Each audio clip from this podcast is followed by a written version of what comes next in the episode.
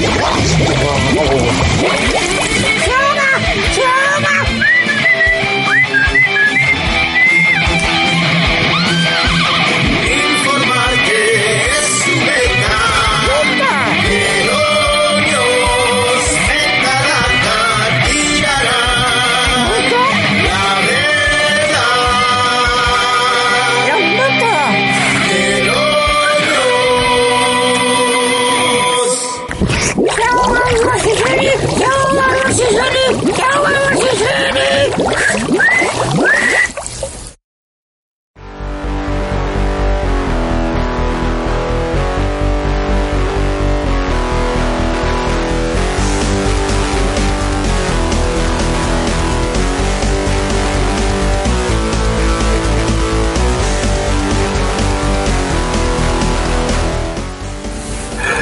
Buenos días, buenas tardes, buenas noches. Sean todos bienvenidos a este programa de tres personas que antes eran cuatro, pero ahora son tres. Kawabonga Podcast. Mi nombre es Boronca y me acompaña del otro lado Wally. Eh, loco, no lo discriminé en negro porque es negro. ¿Quién es? ¿Quién es? No está más. En las sombras. Y la otra voz que se escuchó fue la de Romer versus The World. ¿Cómo dice que le anda? ¿Cómo le baila? ¿Cómo dice que le cuelga? No, no, no quiero saber cómo le cuelgan las cosas a, la- a los oyentes. A mí no me cuelga porque la tengo muy chiquita. Buah. Durísima declaración. A mí tampoco porque le tengo pegada la pierna. ¿Cómo andan los pibes? Saben que se, se relanzó Symphony of the Night. Y esta mañana entré en pánico porque dije, no tengo la Play 4, no tengo la Play 4. Y después resulta que es un por poronga que sacaron para PSP. Un portonga. Así que me tranquilo. Es un portonga. Eh, sí, eh, creo que el que vos mencionás es, es el Castlevania Requiem, que viene con Castlevania Symphony of the Night y Requiem. Rondo. Blood. Eh, igual Que Romer te jugó digo- hace un tiempito. Sí, el, hace un- dos fines de semana. Igual te digo que yo por el Rondo Blood vale la ya por eso. Hay que ver cuánto cuánto sale. La verdad que no sé. Juegas. Ya me propuse eh, comprarme la Switch, así que olvídate de la Play 4. Está bien, Este, nosotros con mi esposa teníamos la idea de comprar una Switch, pero necesitamos lavar ropa y secar ropa, así que mejor vamos a comprar eso. Ah, no lava ropa. Eh, no, la Switch, no, no, lamentablemente no lava ropa. La esposa de, de tabla para. Ah, Che, eh, Romer, ¿y la consola anterior a a la Switch cuál fue? La Wii U, ¿Y hace cuántos años estamos hablando? eh, no sé. La verdad no me acuerdo. Siete años atrás, sí. Más o menos. O sea que ese sería el, el tiempo en el que Nintendo está sacando una consola. Eh, prácticamente sí, sí, más o menos. Bien. Así que bueno, quizás sea mi primera adquisición Nintendera. Porque usted está jugando con Nintendo. Con poder, el poder de Nintendo. El poder de ¿Ustedes cómo andan, Nintendo de que en 20 años los juegos de hoy no van a poder ser jugados. Ese es el poder de Nintendo. ¿Qué, qué hace Wally? Me, me, me, me copia las recomendaciones. ¿Qué onda, Wally? ¿Dónde le copié? ¿Dónde le copié nada? Para mí, ¿A vos? bueno, eh, ¿qué, qué hicieron? ¿Qué jugaron? ¿Qué hicieron? ¿Hicieron algo? ¿Se rascaron la goma toda la semana? ¿Prepararon algo para este programa? obviamente, que nos rascamos Con la sucus. goma toda la semana. Eh, bueno, yo estuve, por si los que están en el grupo de Caguabonga, eh, estuve dibujando en Photoshop con el mouse, me rompí la mano toda la semana. Estuviste a full, boludo. Espectacular estuvo. Sí, sí. Bravo Romero, bravo Romero. Hice las caguabonguitas. Che, eh, Espectacular. me dijiste vos, Romer, que me mandaron un mensaje por WhatsApp con respecto a uno de tus dibujos. Ah, ¿sí? Sí, sí, es verdad. ¿Lo puedes poner? Ay, ay, ay, ay, a ver, ahí está para.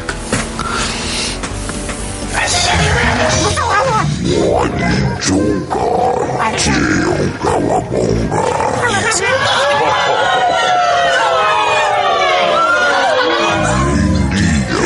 Kawabonga, Banta Pudu.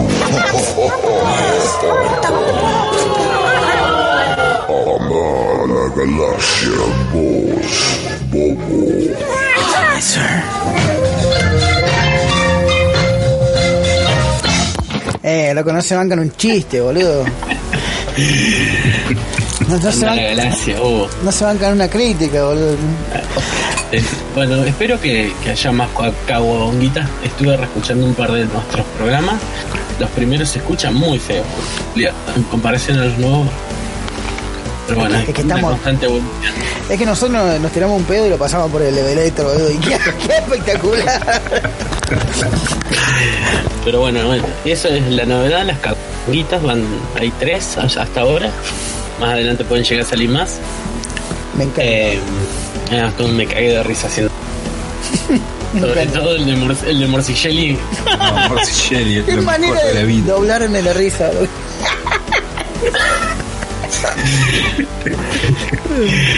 Eh, ¿Qué les iba a decir? Eh, ¿Alguno tiene alguna noticia? Cri, cri. Bueno, Yo ya comenté uno. ¿cuál? ¿Cuál era? La de la Play 4. Ah, la de la Play 4, está bien. Yo tengo dos cortitas. Eh, una es que LeBron James, el jugador de básquet de los Lakers, eh, en su productora está en tratativas para producir un reboot de Viernes 13. Le- según IGN. Eh, esa la había. LeBron James había va a ser- Sí. O sea, él, él va a producir eh, el reboot. ¿Viernes 13 es Jason? Sí. ¿No va a ser Space Jam? Y además iba a ser, supuestamente estaba en planes de hacer Space Jam. ¿Y cuál es Mike Myers? Ese es el de Halloween. Halloween, ok. Como decía Romero hoy, a mí los slasher no, no, no me simpatizan.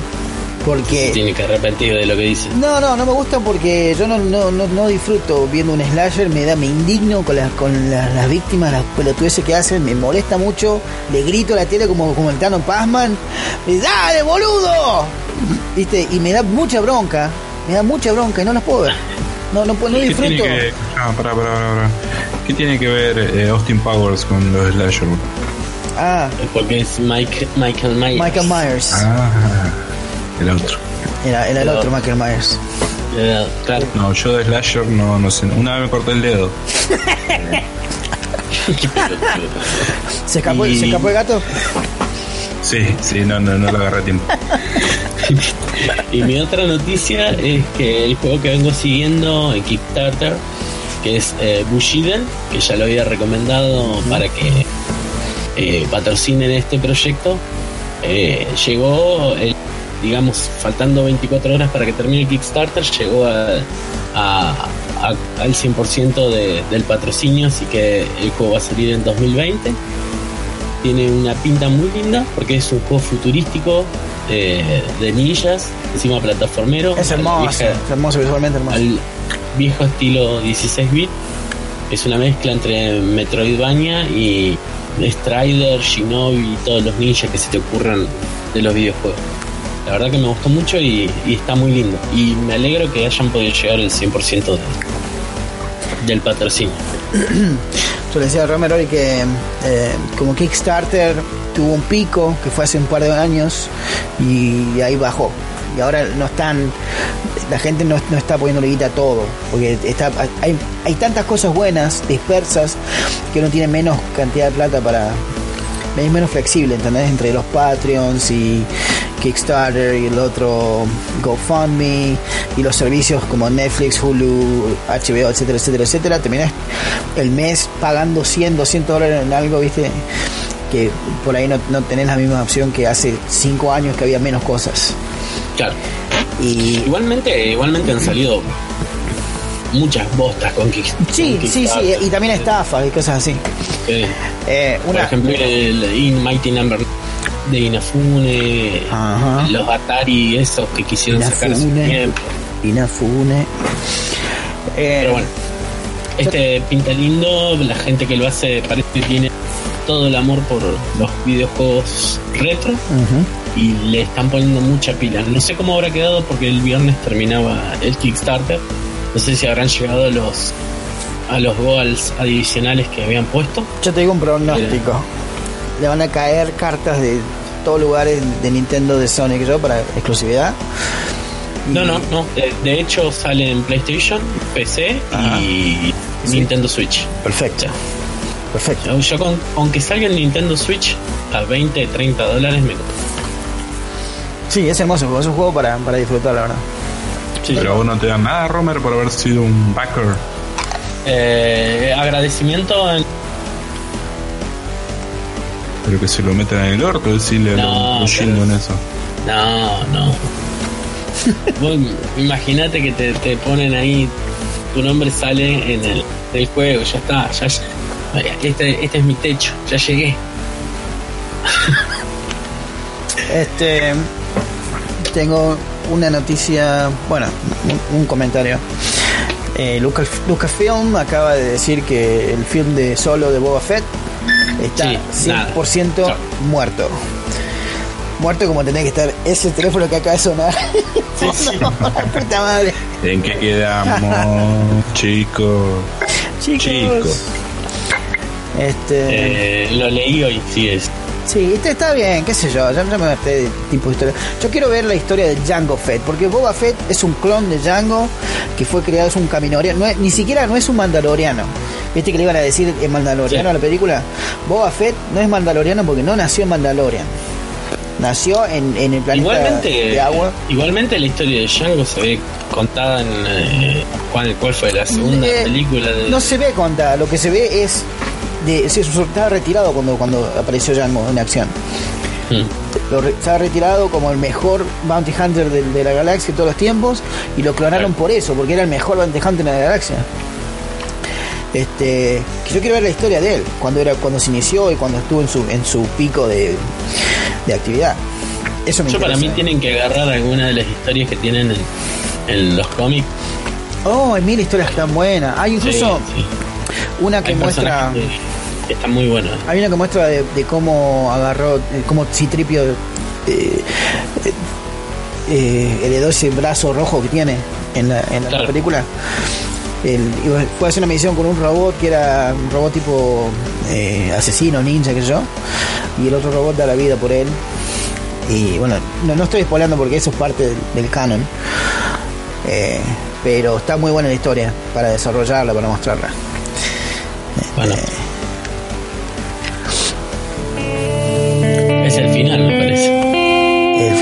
Es el final. Mi amigo es el final. Extrañas cosas pasan. ¿Y vos tenés algo más, Bronca? No, no, no, Pablo. Ah, entonces el final. Es el final. Bien, bien, bien. Eh, ¿Quiénes tiraron la patilla esta semana? Eh, para los aficionados del cine de terror, el rostro de James Karen es el de Louis Teague, aquel promotor inmobiliario al que conocimos en Poltergeist y que tuvo la mala idea de edificar su casa sobre un antiguo cementerio indio.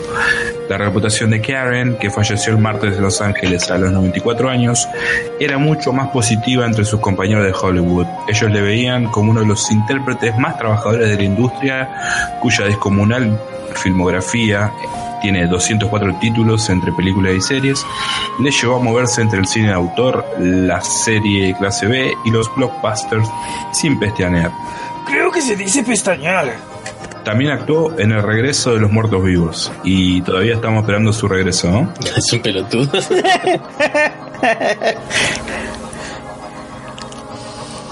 Wally. Eh, el rapero canadiense John James, nunca en mi vida lo escuché ni sé qué canta.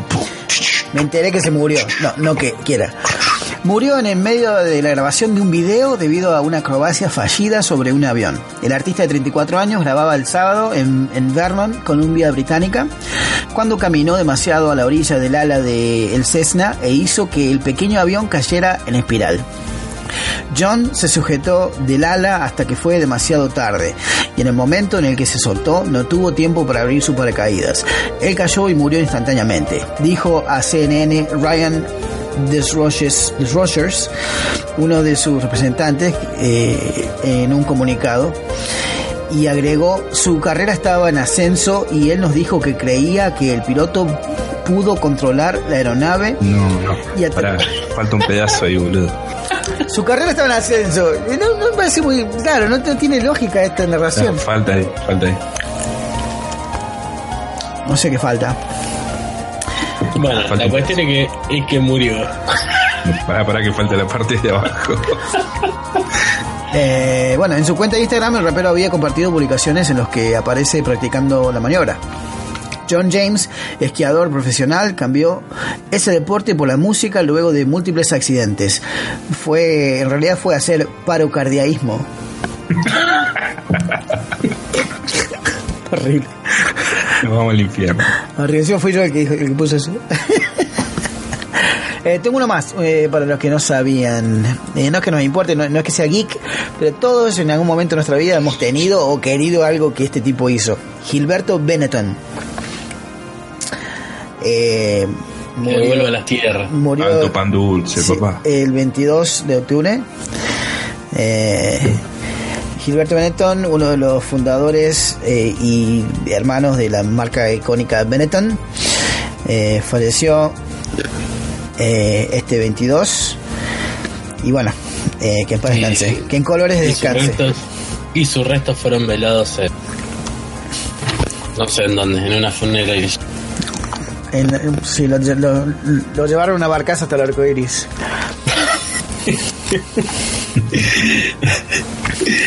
Tenemos comentarios.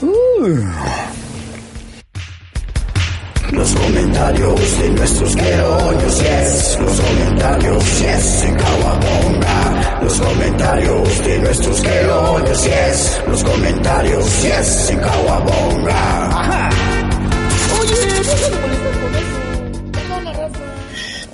En Facebook, Ronald dice: Qué linda sorpresa para empezar el día. Carita feliz. ¿Para la bici para el programa o porque se levantó de una forma especial? qué, linda sorpresa para empezar el día. Oh.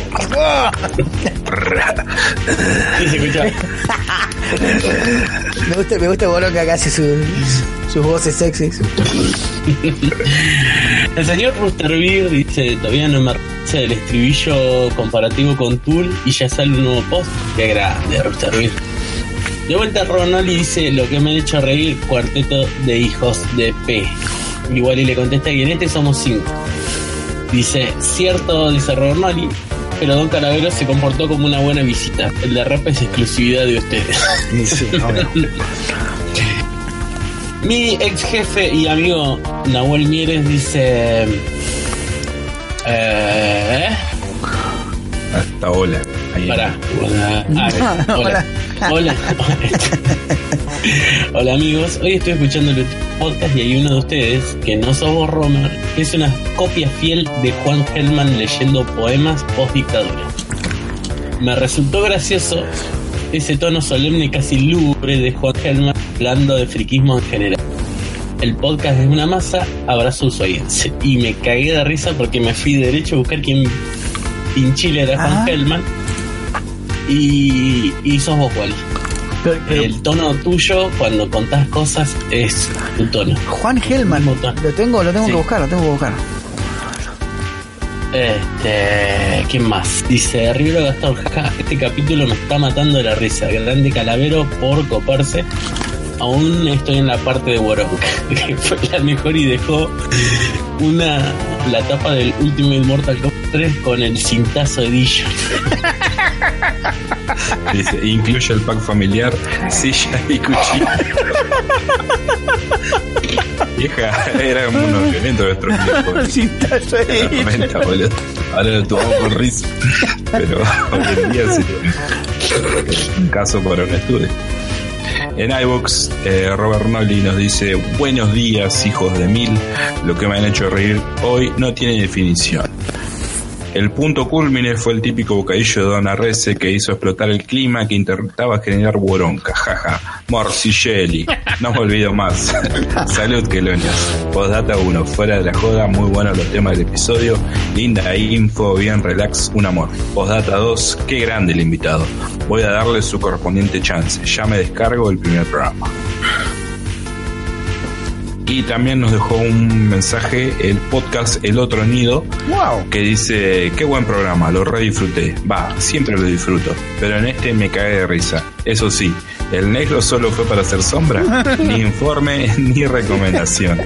Que vuelva a reimpimporotear el calabozo. Hashtag larga vida Morcilleri. Muchas gracias El Otro Nido Podcast, vayan a escucharlos. Pero hizo, hizo, hizo una, un tema enero. Y estuvo bueno. Sí, Me voy a tirar los pelos, pero estuvo bueno. un saludo también para la sección Pirulo que nos mencionó en el programa anterior, el programa 60. Sí, Y lo- encima le lloraste, le lloraste a Piru. sí, la verdad, la verdad. Y, y dijeron que debíamos ser buenos. No saben. Che, este, Debíamos ser ni lo escucharon, dice, seguro que son buenos. Sí, seguro que son re buenos. Yo le tengo Para confianza, eso, Agropio, escucha. Agropio. Claro. Agropio, para eso ni, ni nos saludes, ¿sabes? Un abrazo. El otro nido lo tengo que, lo tengo que descargar. Este. ¿Tú lo escuchás, Boronca? Sí, sí, sí. Me, me bajé un episodio y ya lo escucho. Bien. Este. Bueno, esos son todos los que tenemos hasta ahora. Eh, eso es todo, amigos.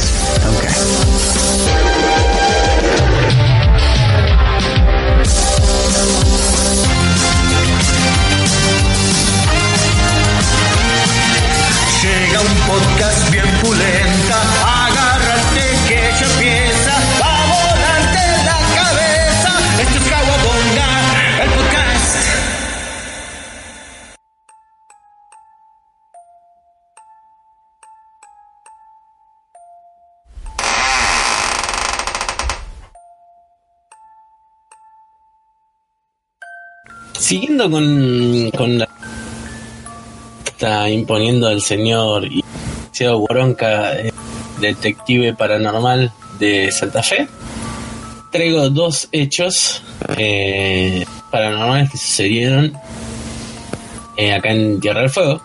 En realidad, el primero es un es un ovni y el segundo es un hecho gente en un lago y supuestamente dicen que en la en esa zona se ve escuchan los gritos de los nenes que murieron en ese accidente. El primero, sí, sí, es muy turbio. Eh, ya lo voy a- me voy a pasar a explayar. El primero es un, dice OVNI en Ushuaia. Yo no esta- justo este año no estaba acá en Ushuaia. O sea que me lo perdí.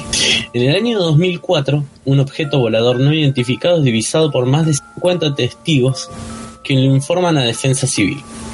Un testigo del extraño objeto que también alertará a Defensa Civil Municipal fue el geólogo del Centro Austral de Investigaciones Científicas, el doctor Rogelio Acevedo.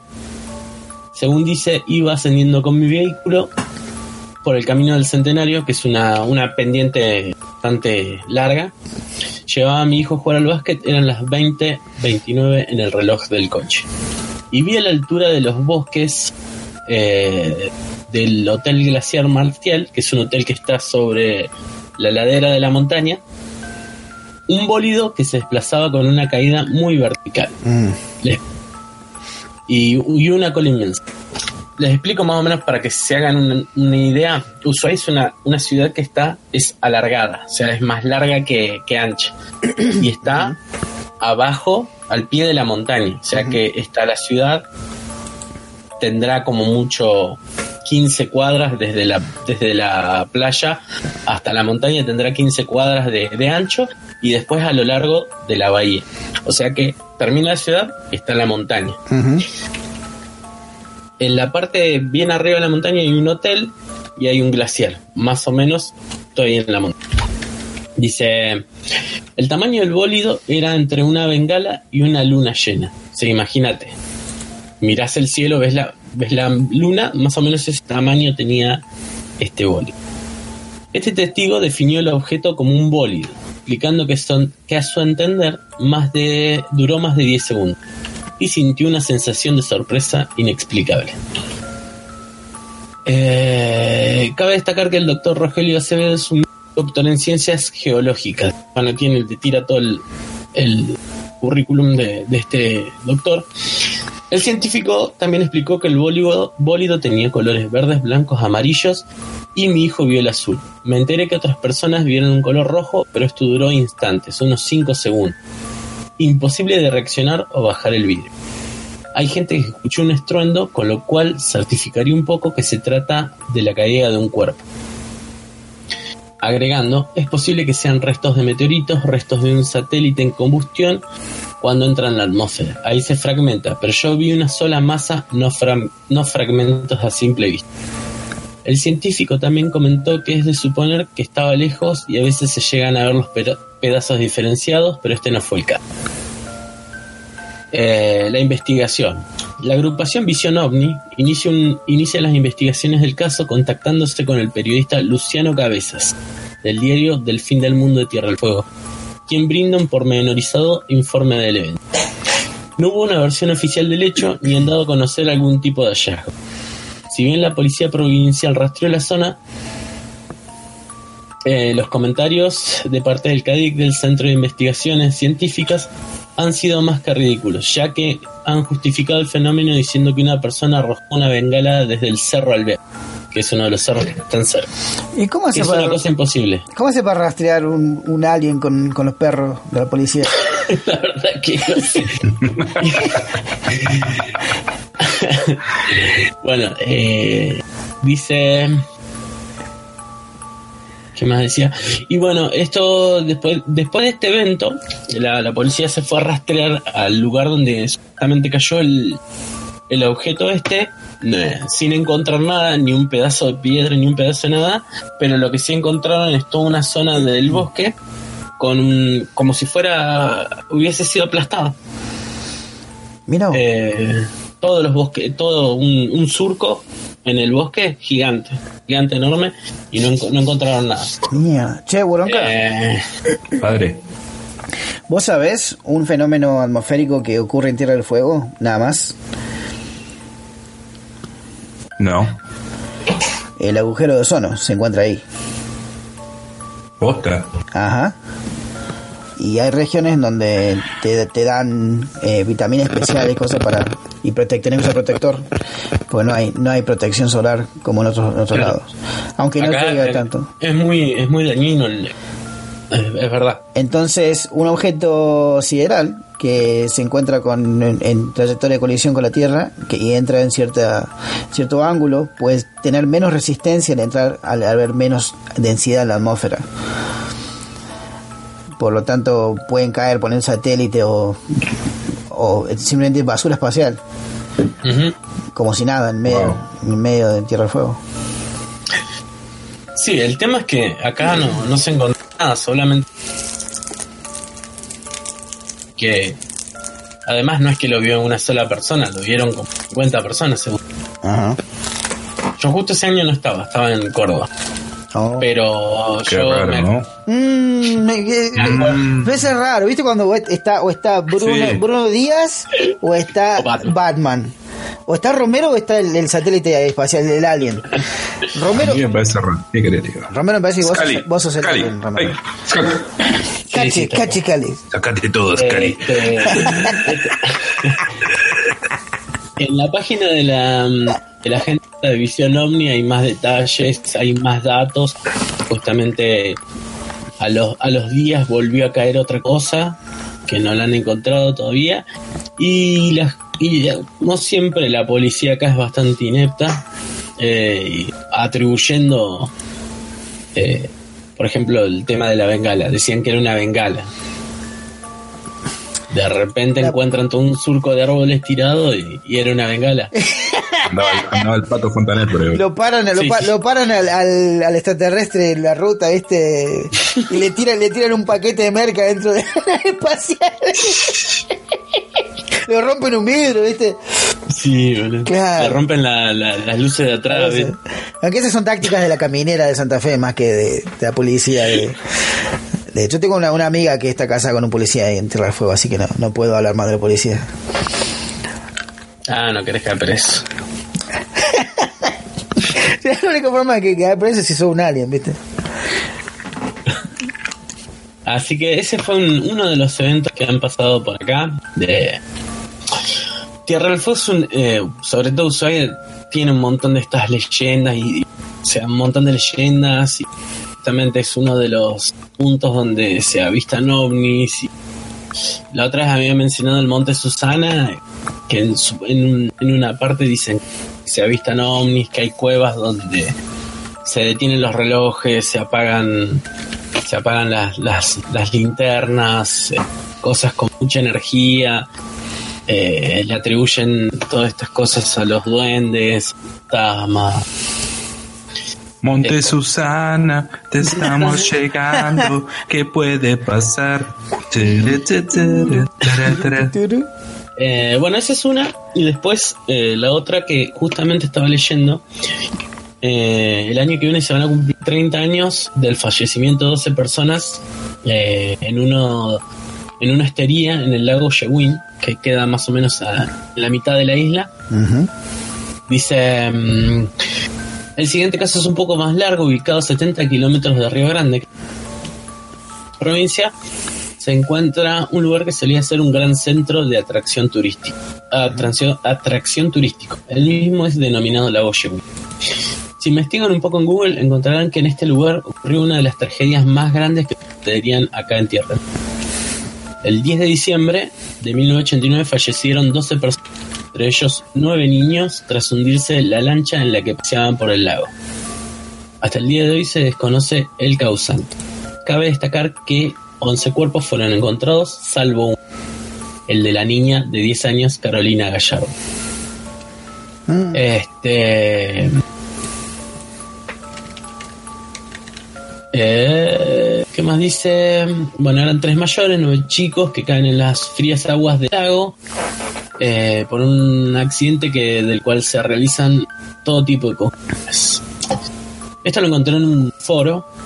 Eh, Yo me había olvidado totalmente de esto. De hecho, cuando terminé el séptimo grado en el colegio Don Bosco de acá de, de Ushuaia, fuimos a ese de viaje egresados ahí a esa hostería, de la cual ya se siempre se mencionaba que de noche se escuchaban este llantos de nenes, eh, se veían que del agua se escuchó un motor de lancha, un montón de cosas.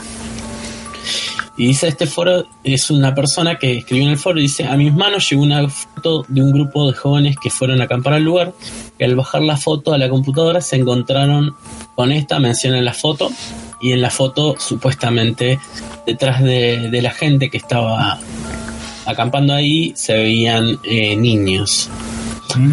La foto tiene una pinta de fake increíble, pero este vuelve a aclarar que se rumorea que en las noches se escuchan gritos en el lugar y que de día se suele observar que los niños suelen jugar como si se encontraran en presencia de alguien.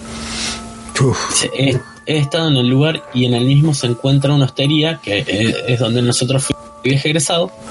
Eh, ahora está abandonada y totalmente destruida.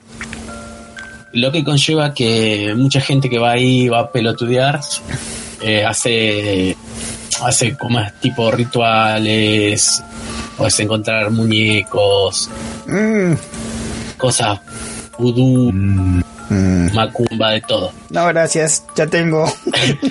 Es- está returbio el lugar. a ver. Y dice en el cual se pueden observar distintas frases escritas como a las cero horas los gritos de los chicos se escucharán.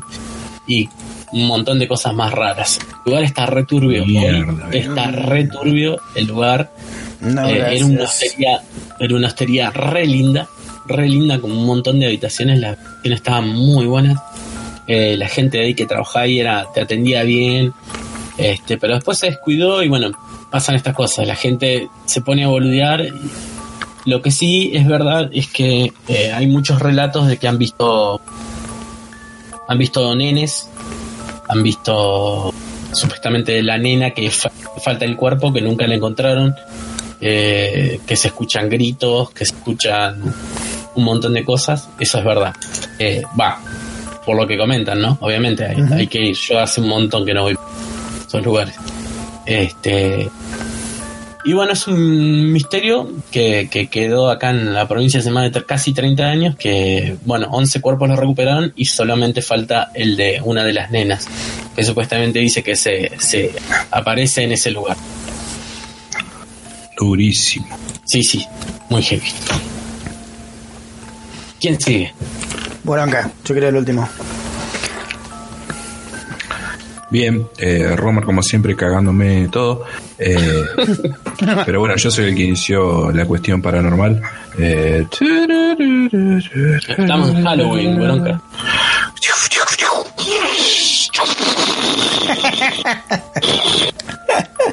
No termina más, boludo. Es como los Sambor míos, boludo. Hay alguien aquí.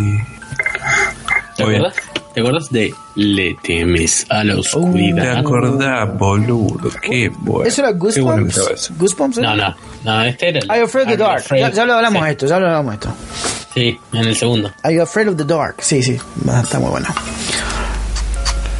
Bien, mi sección, eh, quiero hablar de algo muy lindo que se llama criptozoología, que es un fenómeno cultural que se encarga de buscar animales denominados comúnmente críptidos, que son Claro. animales hipotéticos que se cree que existen, pero no hay pruebas al respecto. El objetivo es la búsqueda de supuestos animales considerados extintos o desconocidos por la ciencia.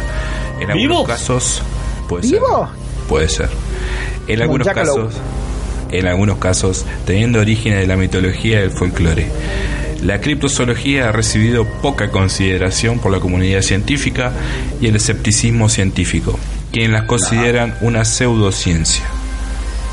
Es desde un punto de vista objetivo y sin entrar a considerar estudios de animales desconocidos a la ciencia y tampoco sin considerar las consideraciones de los más fanáticos, es un fenómeno cultural relevante en los medios de comunicación y la cultura de masas, que tiene un seguimiento menor que muchos deportes considerados espectáculos públicos, pero similar al fenómeno ovni, como con el que en algunos casos se relaciona. Acá Mucha bronca. Sí. Esto, mm, esto de criptozoología tiene algo que ver, por ejemplo, con el monstruo del lago Ness. Por ahí anda, amigo, por ahí anda. Exacto. Bien, acá tengo tres ejemplos y es, es enorme, enorme todo, toda la historia, así que seguramente voy a seguir viniendo con estas cosas. Eh, este va a ser mi Seguimos choreando. Eh, como primer eh, como primer bestia, primero quiero eh, pasarles la imagen, así más o menos se dan una idea de lo que hablo. El Dobarchu. El Dobarchu. A ver. También eh, se lo conoce como el cocodrilo irlandés. Es una forma de depredador anfibio que persigue los ríos y lagos de Irlanda. Se lo describe como una mitad de lobo, eh, mitad pez, mitad lobo, aproximadamente 7 pies de largo, como una criatura. Cuando se trae. Eh, el Dobarchu es, viene del gaélico, que significa literalmente sabueso acuático. Aunque no hay descripciones de la bestia que le den características reptiles, algunos investigadores creen que el apodo de Dobarchu, el cocodrilo irlandés, parece haber surgido de relatos de su apetito veraz y la velocidad de iluminación tanto dentro como fuera del agua. Era la secuela del Dover One. Vamos. Che, po- eh, yo digo, ¿no? Te tiro el palo del lado escéptico. ¿Podría haber sido un oso que emigró? ¿Un oso polar, ponerle? Y la gente nunca en su puta vida vio un oso polar. Yo lo veo más como un lobo marino que un oso polar. Siete La foto metros. que mandó. Y puede ser un lobo marino tipo un megalod lobo marino. Hay en, hay en, en el mar, en Tierra del Fuego, hay, eh, focas que son predadores gigantes. Las, las focas tigres, ¿me conoces? Claro, exactamente. Son Eh, gigantes. leones marinos, lobos ma- Puede ser. Puede Por ser la foto sí, que pero mandó- ¿Cómo man- puede ser tan mandó rápido? Y aparte, fíjate la- las aletas que tiene.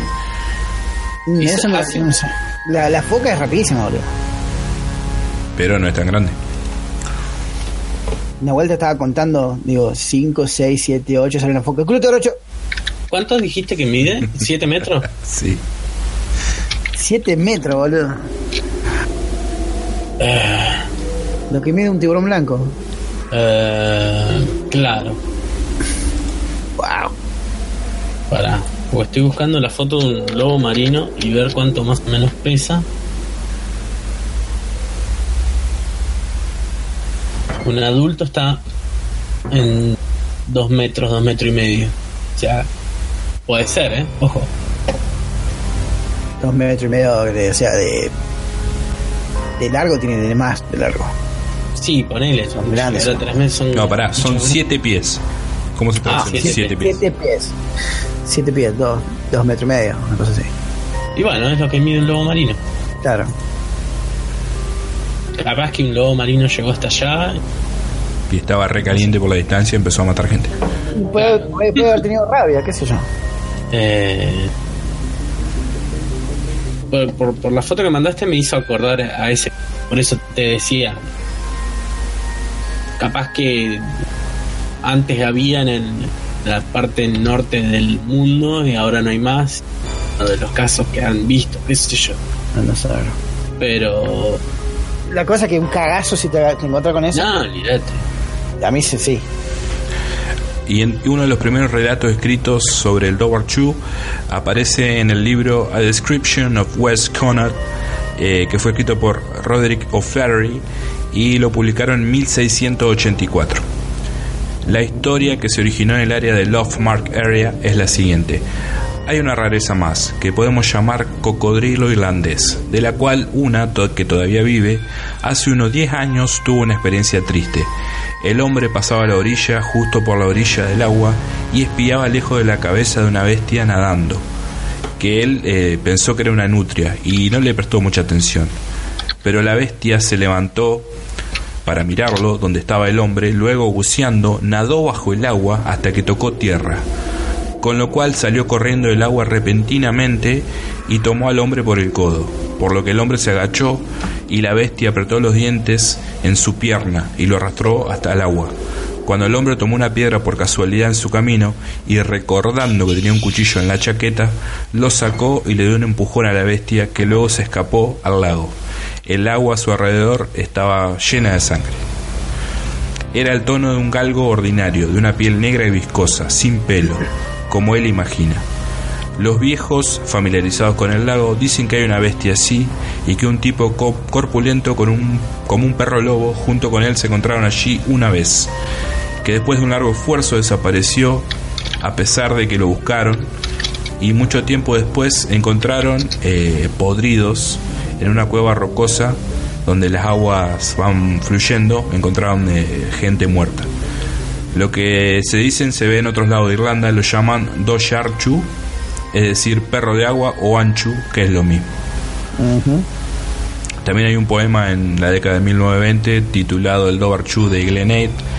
El poema cuenta la historia de una mujer eh, llamada Grace Connolly que mientras lavaba la ropa en el borde de un lago fue atacada por un Dobarchu. Por un Dobarchu. Al escuchar los gritos de su esposa, eh, el esposo de esta señora se apresuró a ayudarla solo para encontrar su cuerpo ensangrentado y el atacante, el Dobarchu.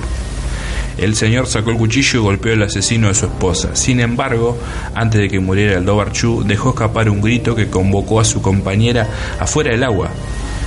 El hombre acercó a su caballo y se fue cagando. Literalmente. Literalmente se fue cagando, echando mierdas. Eh, también hay- dicen que hay una lápida cerca de eh, Kinglof Leitrim, y una lápida de este donde hay una ilustración de, de una gran nutria empalada por una lanza sostenida en una, en una mano. Así que bueno, tengan cuidado en Irlanda si ven algo parecido a una nutria y es larguita, no, no, Sí. no saquen selfie. Sí, yo generalmente la, la- la saco un rato. Eh, eh, está bueno esto, me, me gusta, me gusta. Voy a ser ¿Qué más- qué más- cuidadoso. ¿Qué más tenés? Bueno, También está eh, la rana de Lowland. Acá les paso. Ahí, tal cual, mira. En Pokémon se inspiraron en el Dobarchu. Pokémon.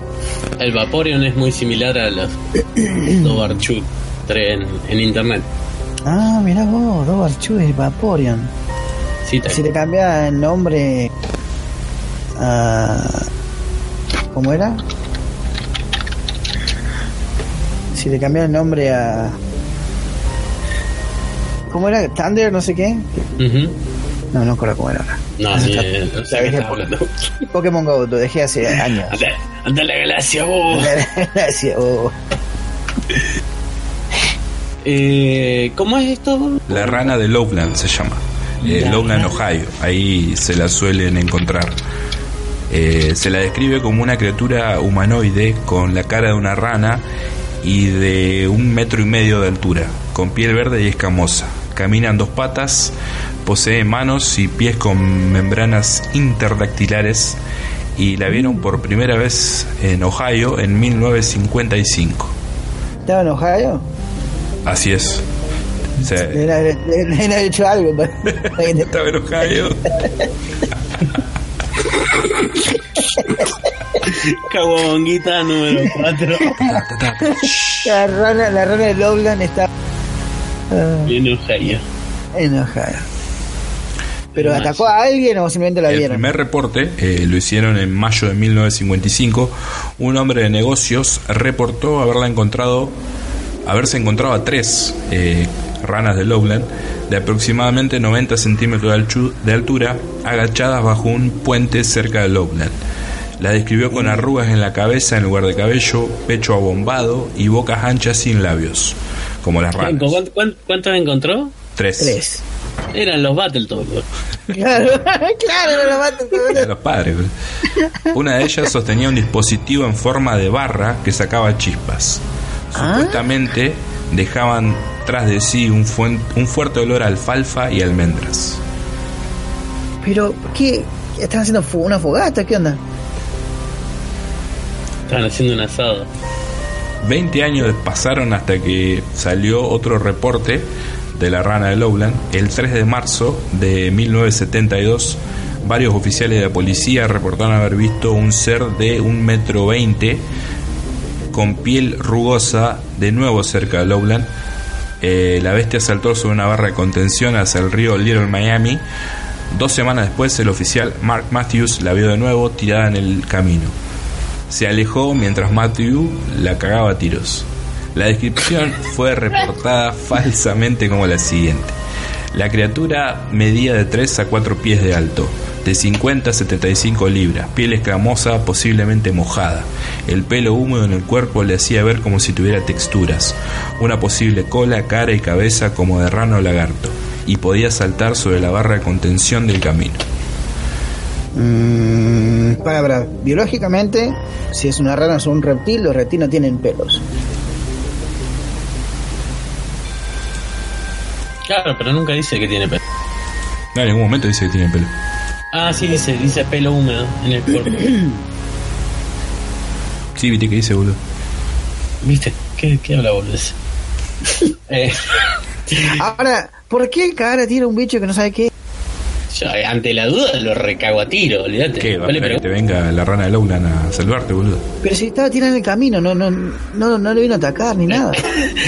Eh, eh, gato, poli, tenés un, un dólar para la birra, estaba No. ranchando. Tenés un palito que hace chispa. Se me perdió. Y si, son, 2001, al- y si son aliens, si son aliens que andan perdidos, en pedo, qué sé yo, y, y el palito que hace chispa es, es no, un no, no, hay, ¿no? no hay- no hay chance, Wally. Yo tengo un arma en la mano, cago a tiro y después le pregunto que bien o qué le pasa. viene en son de paz. ¿Qué pasó? ¿Qué pasó, señor René? Venía vistiendo como un campeón y me retiro. No hay chance, lo mismo que en el Dobar. Bueno, en el 2001, este señor, el que hizo el reporte, eh, dijo que el accidente fue desproporcionado habitualmente y dijo que no era y no es un monstruo, que tenía piel escamosa o pelo mojado y que no medía de 3 a 5 pies de alto y no caminaba erecto. El animal que vi era obviamente algún tipo de lagarto que alguien tenía como mascota y que creció mucho para su acuario, o que simplemente tiraron. Medía menos de 3 pies de largo, corrió por el camino y probablemente fue cegada por los faros de mi vehículo. Parecía no ser agresivo. Una iguana, un monitor o incluso hay gente que tiene dragones de Komodo. Puede ser. Y eso, qué sé yo. Claro, pero un metro veinte y que ande caminando, boludo. O, o- o un lagarto, un lagarto, un lagarto americano. Sí, son grandes. Eh, Pasa que, ¿sabes cuál es el problema? Que tu, tu escepticismo no te permite ver que la Por rana ma- de Loveland existe. por más que exista, ¿por qué la cagas a tiro? Porque sí, boludo. ¿por qué? ¿Qué el- te el- hizo? El instinto, papá. ¿Qué, qué ¿Qué hacer? hizo la rana? Supervivencia, supervivencia. El Pero eso más no- apto. Eso no es Viene un bicho, viene un bicho ah, de frente. Es que no vino el bicho, estaba tirado en el camino, el que vino fue el policía, Pero el no peligroso, el peligroso fue el policía. No, pero no sabe qué mierda va a hacer el bicho. El bicho actúa por instinto. Pero la ley El protege a la policía, no a la el rana de policía actuó por instinto. El bicho estaba tirado en el piso, no entendés, no hizo nada. Pero por las dudas, ante la duda que haga algo. Cago a tiro. Puta, boludo. Qué hija de puta. Pobre bicho, boludo. Mirá si era un embajador extraterrestre y lo recamo, tío. Bien, los, los nativos americanos que alguna vez habitaron eh, el área de Loveland contaban historias sobre una criatura similar mucho antes de que el hombre blanco la viera. Los indios Shawnee que habitaban cerca de Lowland tenían cuentos sobre una criatura que veían seguido mientras cazaban. De vez en cuando disparaban flechas a ella, pero la criatura simplemente resultaba ilesa, ilesa y se limitaba a ver a los indios, y luego se sumergía en el río. Los indios decían- que le paraban, boludo. los indios decían que era una criatura sobrenatural llamada Shonahawk, que significa demonio del río. Sonajo.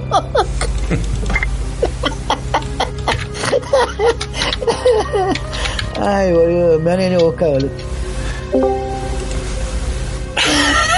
Otra vez. ¿Quieres? Y bueno, y para, para finalizar eh, este informe, vamos a hablar de, de una criatura que es muy famosa, El chupacabra. el chupacabra, papá. Vos sabés que yo tengo la tengo en la memoria el, el capítulo de X-Files que muestra que hablan del chupacabra, lo tengo siempre en la mente. Me traumó tanto, boludo, me traumó tanto que no podía, no podía ver, no lo puedo ver más por un tiempo a X-Files. No me acuerdo, la verdad. De hecho, el actor que hace del chupacabras o sea, en ese coso es un actor conocido, un actor mexicano conocido. Ahora no me acuerdo el nombre. Eh, ¿Sabés? Yo sé el nombre del chupacabra. ¿Ustedes saben el nombre del chupacabra? ¿Cómo, ¿Cómo es, es? el nombre del chupacabra? El chupacabra se, se- se llama Richard Parker. ¿Por qué? ¿Por qué se llama? Si tenés en cuenta la película Vida de Pi, ¿ok? Sí, Life of Pi, ¿viste que el tipo tiene un tigre? sí. Bueno, eh, el tigre se termina en las selvas de México. Ajá. Un tigre en las selvas de México es básicamente un, un gordo en un buffet. Está bien. ¿Entendés? Sí, sí, ya entendí. Es un chupacabra, boludo. No hay, no hay un predador más grande que un tigre en México. Richard Parker. está. Ahora Richard Parker se llama. El ahora. chupacabra se llama Richard Parker. Richard Parker. Yo me acuerdo de la primera vez que me entregué al chupacabras, eh, el diario Crónica tenía, no sé si sigue sacando su diario, eh, pero los domingos salía un suplemento de, de cuestiones paranormales. Yo lo, eh, sí, no, no sé si es el mismo. No, pero yo coleccionaba unos. Eran Eh, chiquititos, ovnis. eran Chiquititos, el tamaño sí. de la revista Condorito Mini. Sí. Bueno, Exacto, eran la eh, misma. y bueno, y en la tapa era un dibujo del chupacabra recopado. Y bueno, ahí me enteré lo que era. eh, Estaba muy buena esa revista. Eh, no sé si sigue sacando crónica. No, me parece que no. Me parece que no. Bien, esa fue Mira, la primera. el capítulo del chupacabra se llama El mundo gira. Y el actor. ¿Y no lo volviste a ver? No, no Eh, lo volví a- Romer se te cortó con el título, al menos yo no te escuché. El mundo gira se llama el capítulo de X El mundo gira. Mira, hasta ¿Quién está está haciendo? Rubén Blades. Oh, wow. Y el que hace el chupacabras, que es Raymond Cruz, Ujú. que hizo. Estuvo en Gremlin 2 eh, y en un montón de películas. Es un flaco, un, un tipo, una En criatura. Alien Resurrection, ahí está. Ahí lo sacan. Claro. Alien Resurrection. Cada dos por tres sale un flaco que es, es perfecto para hacer criaturas raras, así como el flaco este que, que hizo Mira, para de- que lo para que lo ubiquen mejor, hizo de el Chewie en Blood In, Blood Out. Ah, ok, ok, ok, ok. Ese es. El que hizo el chupacabras. 70. Soy de ex. Raymond Cruz. Raymond. Raymond. Ok. Bueno, ¿qué pasó con el chupacabra Boronca?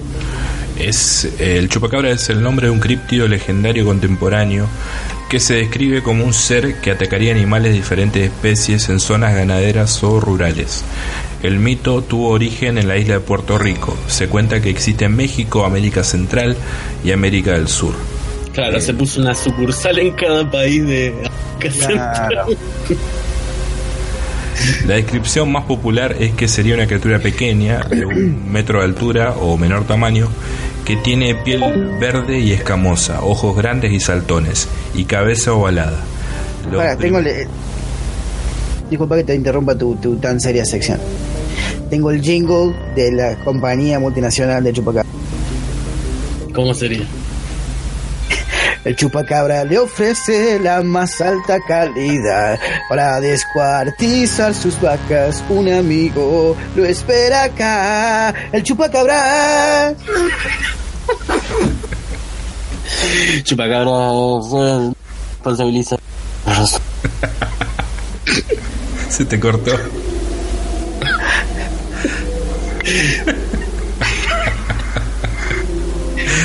Ay, Dios. Los primeros reportes de avistamiento se dieron en Puerto Rico, eh, que lo presentaban como, bueno, como antes lo mencioné.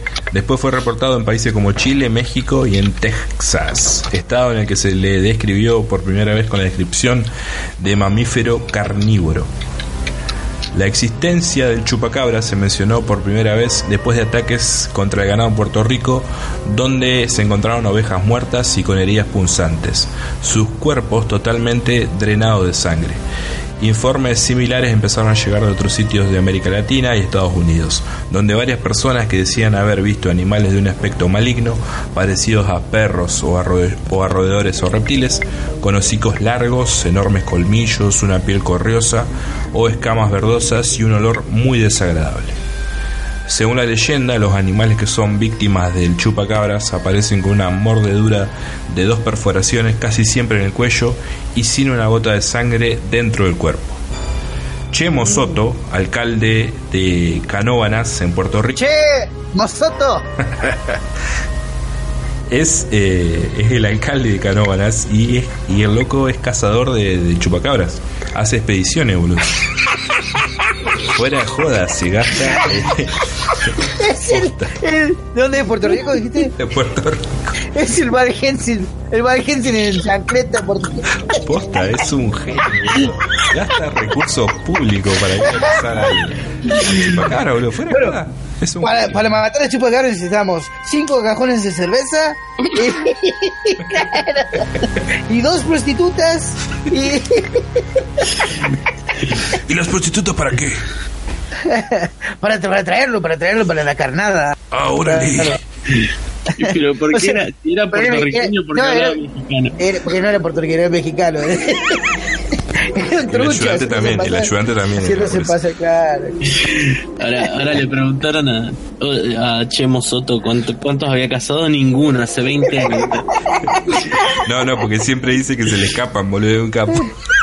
que siempre está ahí Porque nomás, yo- ahí nomás. Porque yo necesito prostitutas vírgenes.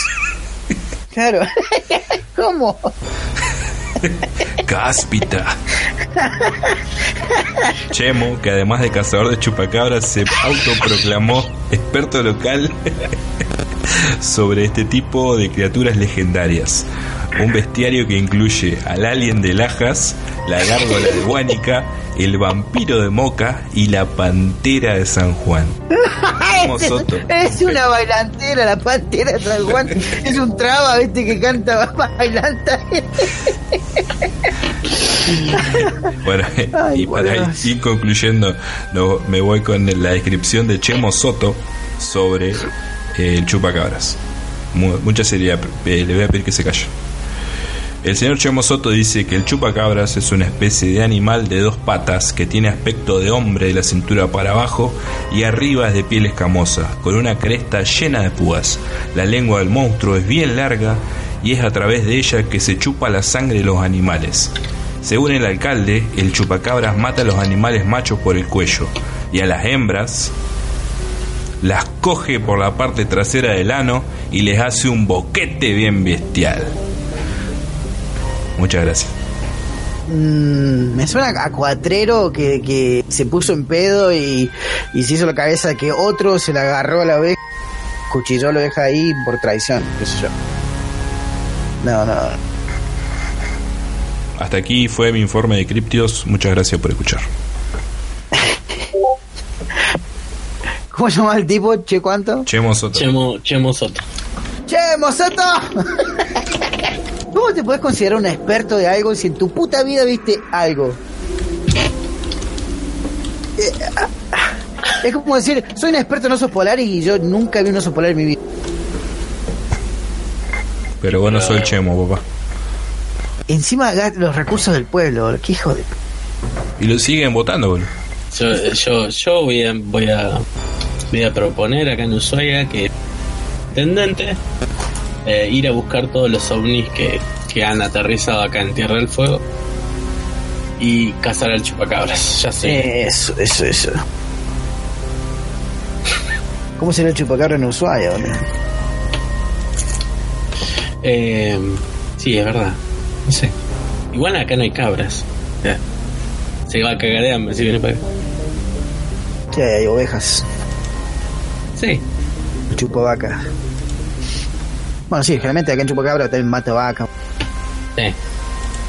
Ahí dejé una foto del chupacabras. Eh, eh, eh, otra cosa que acá en, en- en el sur de Norteamérica, en, en- digamos en México, en, todo lo que es desierto de Sonora o Arizona o Oaxaca, todos los desiertos del sur de Estados Unidos, norte de México, hay un montón de animales, está lleno de coyotes, hay se puede colar un, un lobo hacia el sur, o un perro suelto, un animal que hay perros que son se vuelven salvajes. Sí, sí. En, to- en todas partes sucede y no sería no sería anormal que un- una jauría de perros salvajes vaya y destroce una vaca y no se la van a comer toda. Por ahí cuando escuchen ruido o algo se van. Este, no sé. No- no- Sí, igual, eh, a ver, hay que ver. Hay que ver cuándo, de dónde empezó bien el tema este del chupacabra. El que, el que lo inventó, el que dijo, mirá, esto". Claro, La también al gato, que al gato montés y los gatos eh, cuando entrenan a sus crías para, para cazar, matan la presa y se van, no las comen. Pero, mu vi mucha falta. ¿Qué, qué- qué te digo? Aguante el chemo. Tenemos un mensaje de último momento en el iBooks. El Sí. señor Danny Un Bot. demonio que se alzó fue la, la suegra que lo fue a buscar al, al bar, ¿viste? demonio que venía con un, un rulero de fuego. Y bueno, este muy interesante lo de su, su criptozoología, Don Hugo Bronca. Muchas gracias y siempre interrumpiendo. Te quiero mucho. Sí, obviamente, obviamente. Tenemos en iBooks un mensaje de último momento del señor Dani, Dani Bot. ¿De quién? ¿Del Chemo Soto? El Chemo Soto dice: Te vamos a presentar a la pantera de San Juan. Danny Bot dice, nos van a mal acostumbrar con programas tan seguidos. Ojalá el negro vuelva entero para el podcast. Morcilla. ja, ja, ja. Y ahora con triggers. Cowa catódicos. Muchas gracias, señor Dani. Morcilleri quiso poner. Se ve que está pasado de mercado. ¡Vamos, burón, carajo! Wally, ¿qué tenés para nosotros esta noche? Mm, Tengo una listita especial de películas de ciencia ficción que Sí. son científicamente precisas o que predijeron adelantos o cosas que para nosotros son normales hoy en día o que son reales. ¿Ok? O, quizás a- hasta anticuadas. Pero cuando salieron en su tiempo eran una wow, una, una innovación. ¿Ok? Bien. películas miradas en el futuro. Eh, empezamos con Her, ella, 2013. Eh, este tipo Joaquín Phoenix y Scarlett Johansson.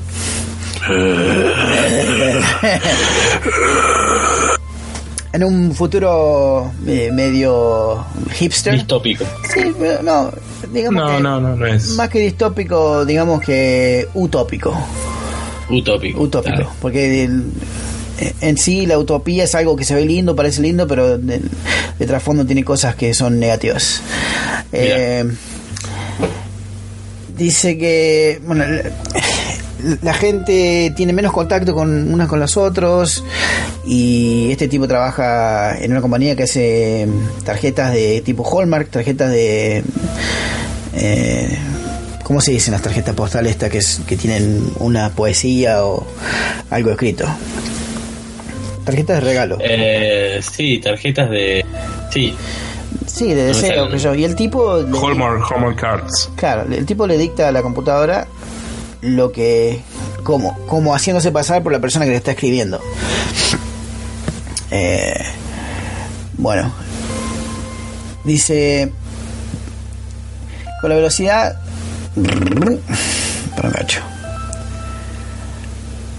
Puede parecer injusto agregar una película romántica a la lista porque es todo ciencia ficción, pero la razón por la que ella se siente increíblemente poderosa se debe al mundo que logra crear y, y lo no tan distante que parece con todos sus avances tecnológicos y la evolución de vidas humanas con el tipo de velocidad rápida en que se está moviendo el mundo en términos de desarrollos tecnológicos. La idea de que un hombre se enamore de un sistema operativo porque cambian el sistema operativo, se hace un, upgrade y de repente vos le puedes hablar a la computadora como si fuera un humano y te entiende y tiene emociones, qué sé yo.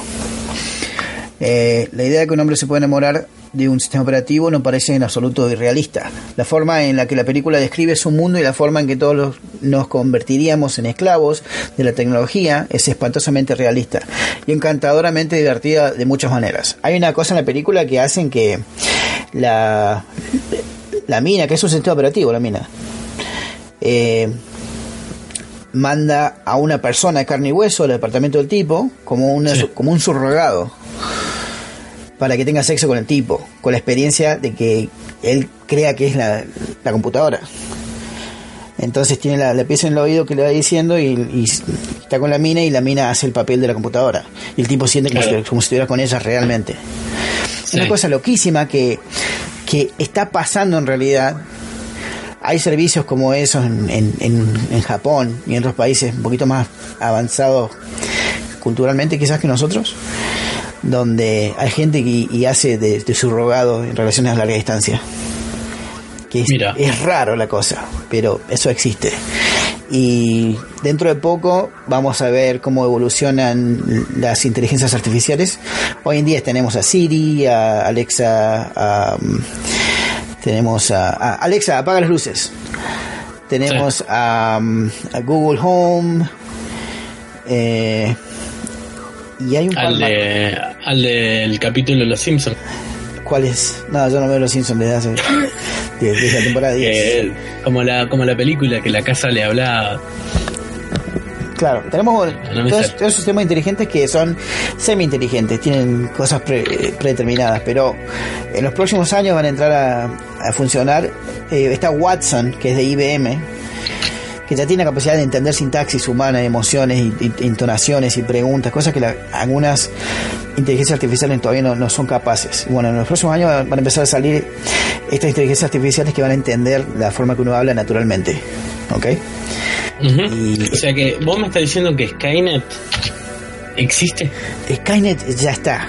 Nos, nos está vendiendo telefonitos y relojes y huevadas para que les demos más información y más información y más información y más Y vos, vos me decís que es el que le, el que le recomienda páginas a Woronka para. Exactamente, el que, el que le arranquea las páginas Boronca. Skynet.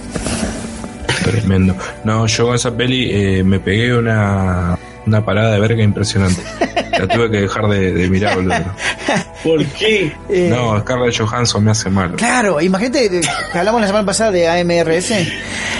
Eh, bueno, esa, esa mina es, es la típica mina que, que tiene la voz sensual y que te, te, te habla en la nuca y, y se te para los pelos, ¿viste? Eh, pues esa, la, la escena esa que vos escribiste igual y yo pausé y me fui. Eh, no, Ah, no podía seguir viendo. ¿Te fuiste en qué? No. No, me fui, me fui. Ah, ah. Me, me fui a hacer otras cosas. Al baño. No, no, no, no al baño. Me fui a pelar una naranja. Apenas una banana, dice. A repetición. Eh, la otra es The Andromeda Strain. La cepa de Andrómeda, no sé cómo es en español. Es una película de Robert Wise del año 71. En donde, en donde un satélite se estrella cerca de una pequeña ciudad, matando a la mayoría de las personas. Lo que es peor es que también parece existir la posibilidad de un virus alienígena que está en el satélite que podría destruir la ciudad y sus habitantes. Andrómeda, una forma de vida microscópica, mata a casi cualquier criatura viva con la que entra en contacto y también puede viajar por el aire.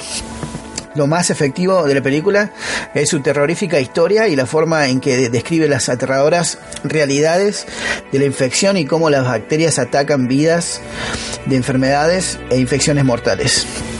Eh, últimamente hemos visto varios viruses eh, que, evolucionan y tenemos la, la cepa, ¿cómo se llama? La H1N1 eh, el- la gripe porcina, la gripe Sí. aviaria, etcétera, etcétera. Y vemos que cada vez tenemos menos recursos para combatirlas. ¿Ok? Porque los virus, los virus evolucionan y, y, y cada vez van, van siendo más efectivos. Y otra cosa que está pasando últimamente es que los... eh, los antibióticos están dejando de funcionar por esa misma razón. Eh, y están están desarrollando, déjame ver cómo se dice en, en español. Hay una serie de microorganismos que son Sí. fagos, como fagocito, que Sí. fago significa que, que- que comen, ¿no? Los fagos son esos microorganismos que viven en agua estancada, barro, etcétera, etcétera, etcétera y que son la, la- la futura alternativa de, de este, lo- lo- los antibióticos, de los remedios antibióticos. Eh, todavía no están aprobados en gran parte del mundo, recién se están desa- desarrollando en Europa, pero se sabía de esto en, las, en la era media, cuando decían, ¿Cómo? ah, cuando ¿Cómo es que se llamaba lo, eh, ¿lo qué? ah, ¿Lo qué? ¿Cómo dijiste? ¿La cepa Andrómeda?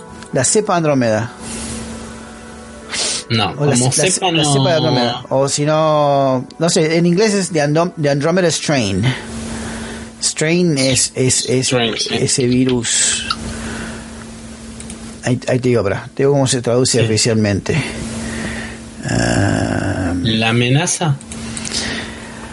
la amenaza de Andrómeda. Sabéis que no, no, no saben traducir Strain a, a español. Sí. Eh, y acá es- dice que es de 69, pero bueno.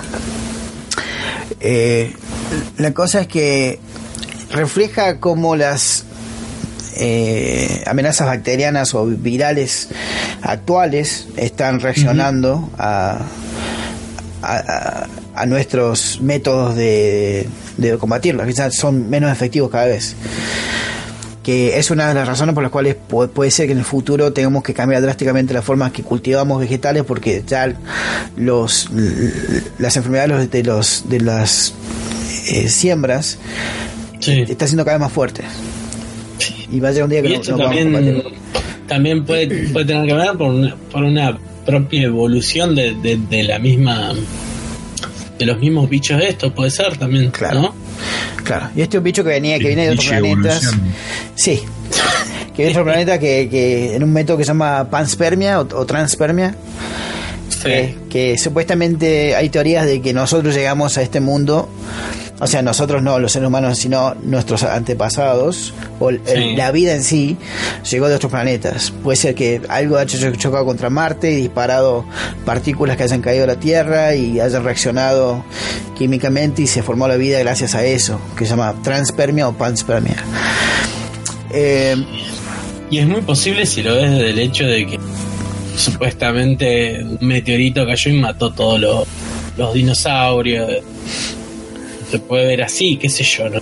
oh, eso pasó mucho Y después. capaz que, pero capaz que somos la enfermedad que mató, Capaz. o venimos de la enfermedad que mató a los dinosaurios. Capaz, si le das un virus, que el último, ponerle que el virus sea uno de los pocos seres vivos en el, en el mundo, le das billones de años para que evolucione, quizás Claro. se convierta en algo parecido a nosotros, o a un pulpo, no sé. No sé. Este, Sí, sí. Es re loco, es re loco, me reinteresa esto porque La película la película me parece haberla visto. es rara, es muy rara. Es una película que si sos chico no le prestás atención y, y si sos grande te quedas como, oh, fuck. Como que te, te, te... De hecho, de hecho, de hecho tiene un remake. Ahora estoy viendo esto. Ajá. En el 2008. Tiene un remake. No la he visto, yo he visto la, la- la original. Wow, wow, me La vuela la próxima- cabeza. Esto me vuela la cabeza. La Mal. próxima de la lista, Gattaca, de 1997. Ethan Hawke Ujú. y... Ataca, qué buena peli. ¿Cómo se llama la mm, pff, mina esta de Kill Bill? Uma Thurman. Uma Thurman. ¿Uma Thurman? Sí. Uma y, Thurman. Ju- y Jude Law. Jude Law también. Eh, dice... mm, eh, eh, Fue una película que fracasó en taquilla, pero fue muy buena y no- la verdad que no tiene sentido que haya fracasado. Es una pieza de cine de ciencia ficción increíblemente bien hecha e inventiva. El mundo que se construye aquí es simplemente asombroso. La visión de Andrew Nicole de una sociedad futura en la que los niños se conciben a través de la manipulación genética para que obtengan los mejores rasgos hereditarios. O sea, en este mundo toda la gente es perfecta, no puedes tener Sí. no puedes estar resfriado, no puedes tener una desviación ocular, no puedes tener un pelo otro color. Tenés que ser un humano perfecto. Sería el sueño, eh, el sueño húmedo de Hitler, ¿entendés? La manipulación genética al punto de que cada humano es perfecto y de la forma que, que vos querés que salga. El uso de la tecnología para el proceso de reproducción humana no es algo que ahora parece poco realista para los espectadores, pero hubo numerosos proyectos emprendidos por médicos y científicos para ayudar a las parejas a superar el problema de la infertilidad y concebir a los niños a través de formas que no son humanas, sino que se basan en completamente en la tecnología. Y la película construye cuidadosamente esta trama básica sin exagerarla. También en la película un tipo eh, de muy alto rango social y en, su- en su laburo, de repente se convierte en, en paralítico, creo. Y este otro muchacho que era una, una persona imperfecta, las personas imperfectas tienen mucho más bajo rango en la sociedad. Y, y que Ethan Hawke eh, le toma la identidad, le da la identidad a él para que, para que vea lo que es, lo que es, para que tenga una vida mejor. Sí. ¿ok? Entonces se acicala, se quita todos los pelos de, de la piel que están sueltos, la piel suelta, se, se pone lentes de contacto, las huellas dactilares, qué sé yo, y para que para, para que lo identifiquen como el otro tipo. Claro. Eh, una cosa rarísima. Después la policía tiene un montón de medidores de, de- de biométricos, ¿viste? Y lo encuentran por una pestaña que se le cayó, boludo. ¿Ok? Una cosa, sí, eh, una cosa rarísima. me hace, me hace acordar. Gataka me hace acordar a otras, a otras dos películas, pero porque las relaciono, porque son más o menos de la misma época. Yo la relaciono con. um, Dark City sí, Dark City. y Matrix, obviamente. Oh, las no. relaciones, Sí, no, yo las relaciono con esas no con películas. Matrix, yo la relaciono con Requiem for a Dream.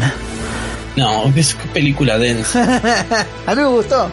No, a mí me gustó, me, me gustó la, la, la, la teoría de múltiples realidades que manejaba. Yo eh, tengo, tengo memoria de haberla visto a Gataka, pero siempre las relaciono con, con Dark City. Es una buena, es una buena película, Gattaca. Es para verla un, Man. para verla un sábado, un sábado a la, tarde, Sí, sí. la verdad. Eh, bueno, la próxima, el informe, ¿cómo se llama? Minority Report en español. Informe Sí, minoritario Sí. con, con nuestro amigo eh, Tom Cruise. El, el que come, el come placenta. Oh, el que no es gay, el que no es gay mientras lo dice saltando en un sillón. Esta película creacionó de Steven Spielberg. ¿Ok? ¿Por qué creacionó? Sí. ¿Por qué? Porque no tuvo éxito en la taquilla tampoco. Pero estaba bastante buena las cosas que mostraban. Este. A mí me gustó esta película. A mí- a mí me gustó. las pocas películas que me gustaron de Tom Cruise.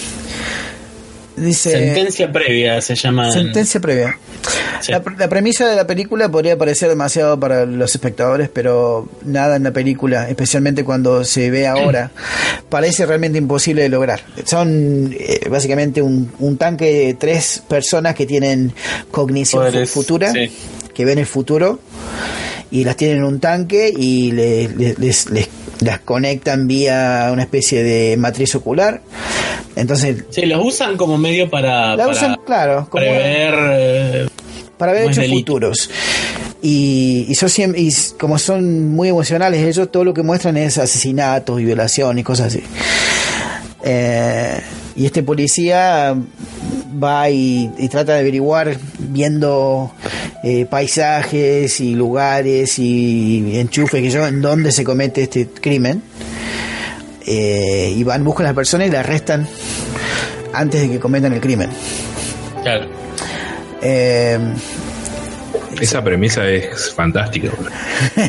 la trama completa sobre la, la- es sobre una tecnología que hace posible atrapar delincuentes y evitar que cometan crímenes. No que no- en realidad no está lejos de la realidad.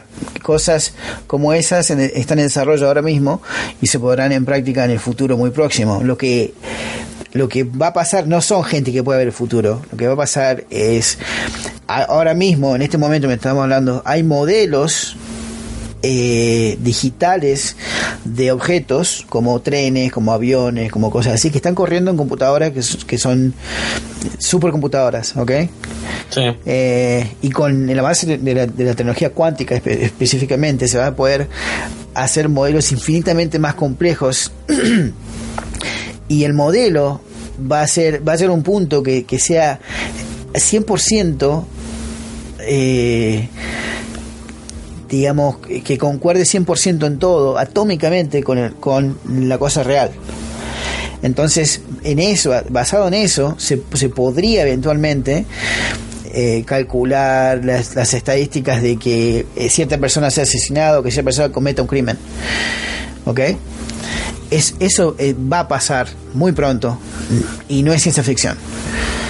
Eh, Eh, sí, por ahí lo que, lo que esta película también plantea es, eh, para mí, ¿no? Es una opinión. eh, justamente, eh, como, ¿cómo es la frase que dicen en Watchmen? ¿Quién vigila a los vigilantes? ajá, Eh, El panadero. porque- ¿Eh? el panadero.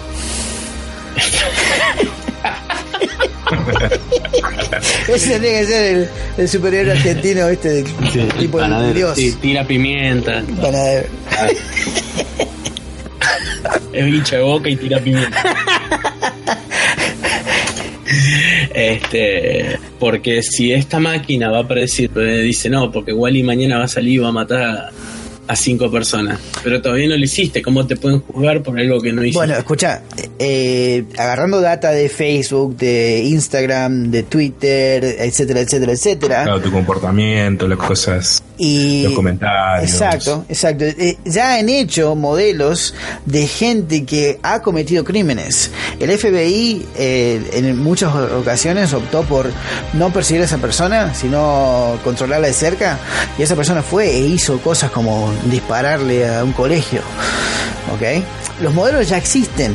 Lo que, lo que, no, lo que no está todavía, como siempre sabe pasar, es la ley, que todavía no lo permite eso. ¿Ok? pero, Claro. pero pronto se, se va a acelerar ese proceso legal y, la- y- y mientras avance la tecnología la ley va a avanzar a, a su par y Sí, a ver, yo, yo entiendo eso. Yo lo que digo es que también tengo en la película de Tom Cruise, eh, creo que el problema que, que- que dice es cómo me, me pueden juzgar por algo que no hice. por eso la ley todavía no lo permite eso y es Tom Cruise Es que no creo que lo vaya a permitir.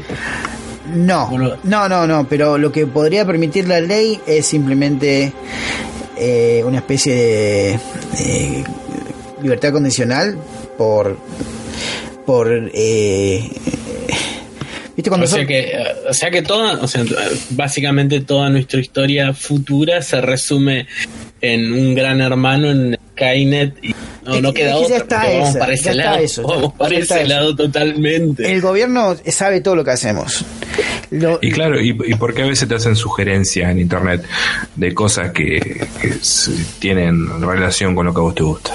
Porque te están controlando. papá. Bueno, eso está porque Sí, sí. tu, tu browser sabe dónde vas, Google sabe lo que buscas, Facebook también, y hay dispositivos como tu teléfono, como la computadora que tiene micrófonos Yo me imagino activos. todos los pop-ups que te aparecen, Gorón, que son todos nepes gigantes. Rara que va a ser. La próxima película, esta película de, de- de informe minoritario también tenía autos autónomos que ya, ya existen, eh, un par de huevadas más que... Este, lo que me gustó de la película era el trasplante de ojos, ¿te acordás? ¿De eso? Ajá. Este, bueno. ¿Y las arañitas que tiene la policía para buscarlos? Sí, sí, también. Eh, ¿Qué te estaba por decir? Vos, vos- vos y cuando estábamos hablando antes de empezar a grabar, te- ¿cómo es que se llama esta película? Eh, Volver al futuro. También. Que supuestamente íbamos a, a tener patinetas que iban a volar y todo eso. Ujú. Y eso nunca pasó.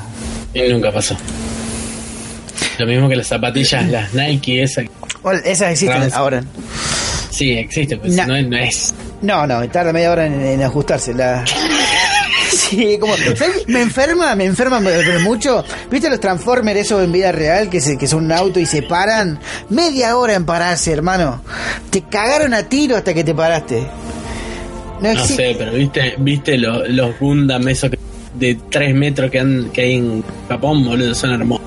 Claro. Decime si no son hermosos. Son hermosos, no se mueven ni de palo.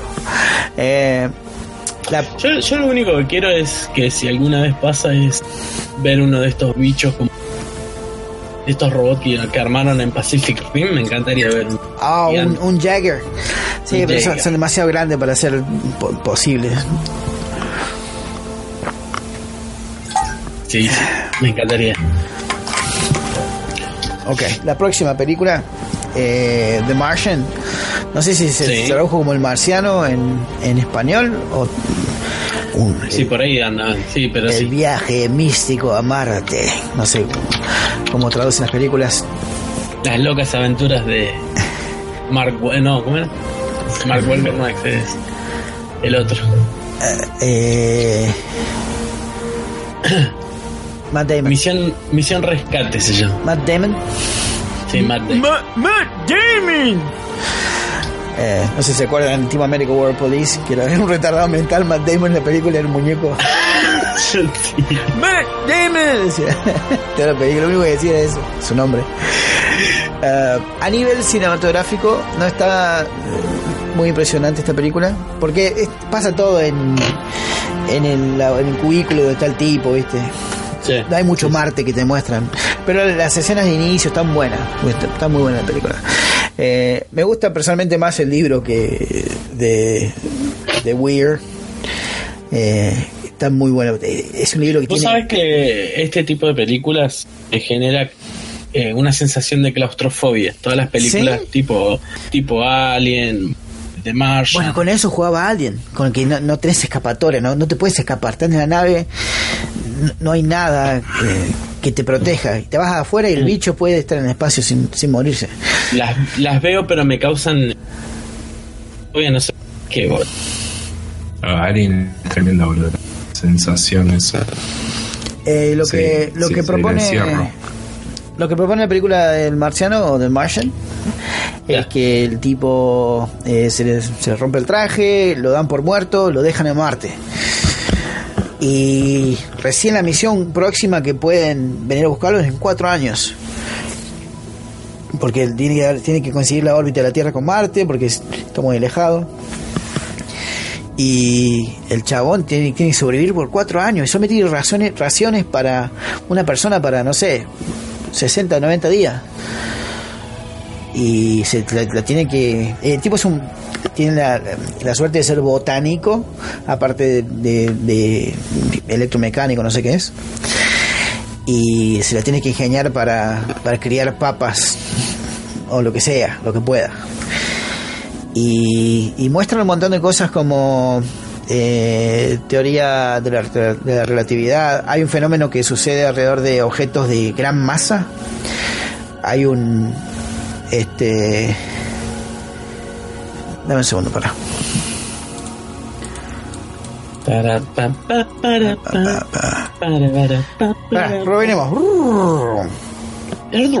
Lo que me gusta de esta película es que es muy realista. Sí. No, no tratan de exagerar nada, no hay tecnologías que no existan. Eh, el combustible que usan para, el- para las naves que, eh, se llama hydrocene, que es básicamente una mezcla explosiva de oxígeno y eh, hidrógeno, ¿ok? Que, que es- Ujú. lo puedes hacer separando el agua básicamente. Y en Marte hay agua para hacer eso. Eh, ¿De qué marca? de- eh, ¿Villavicencio o.? No, eh, Aquafina. Eh, la cosa es que te muestran, por ejemplo, eh, la- un dispositivo que usa para, para batería él, que es una célula nuclear, Sí.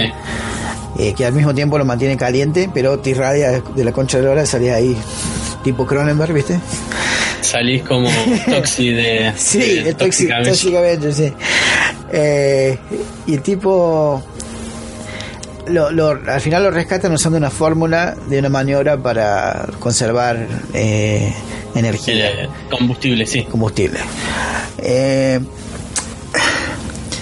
dice.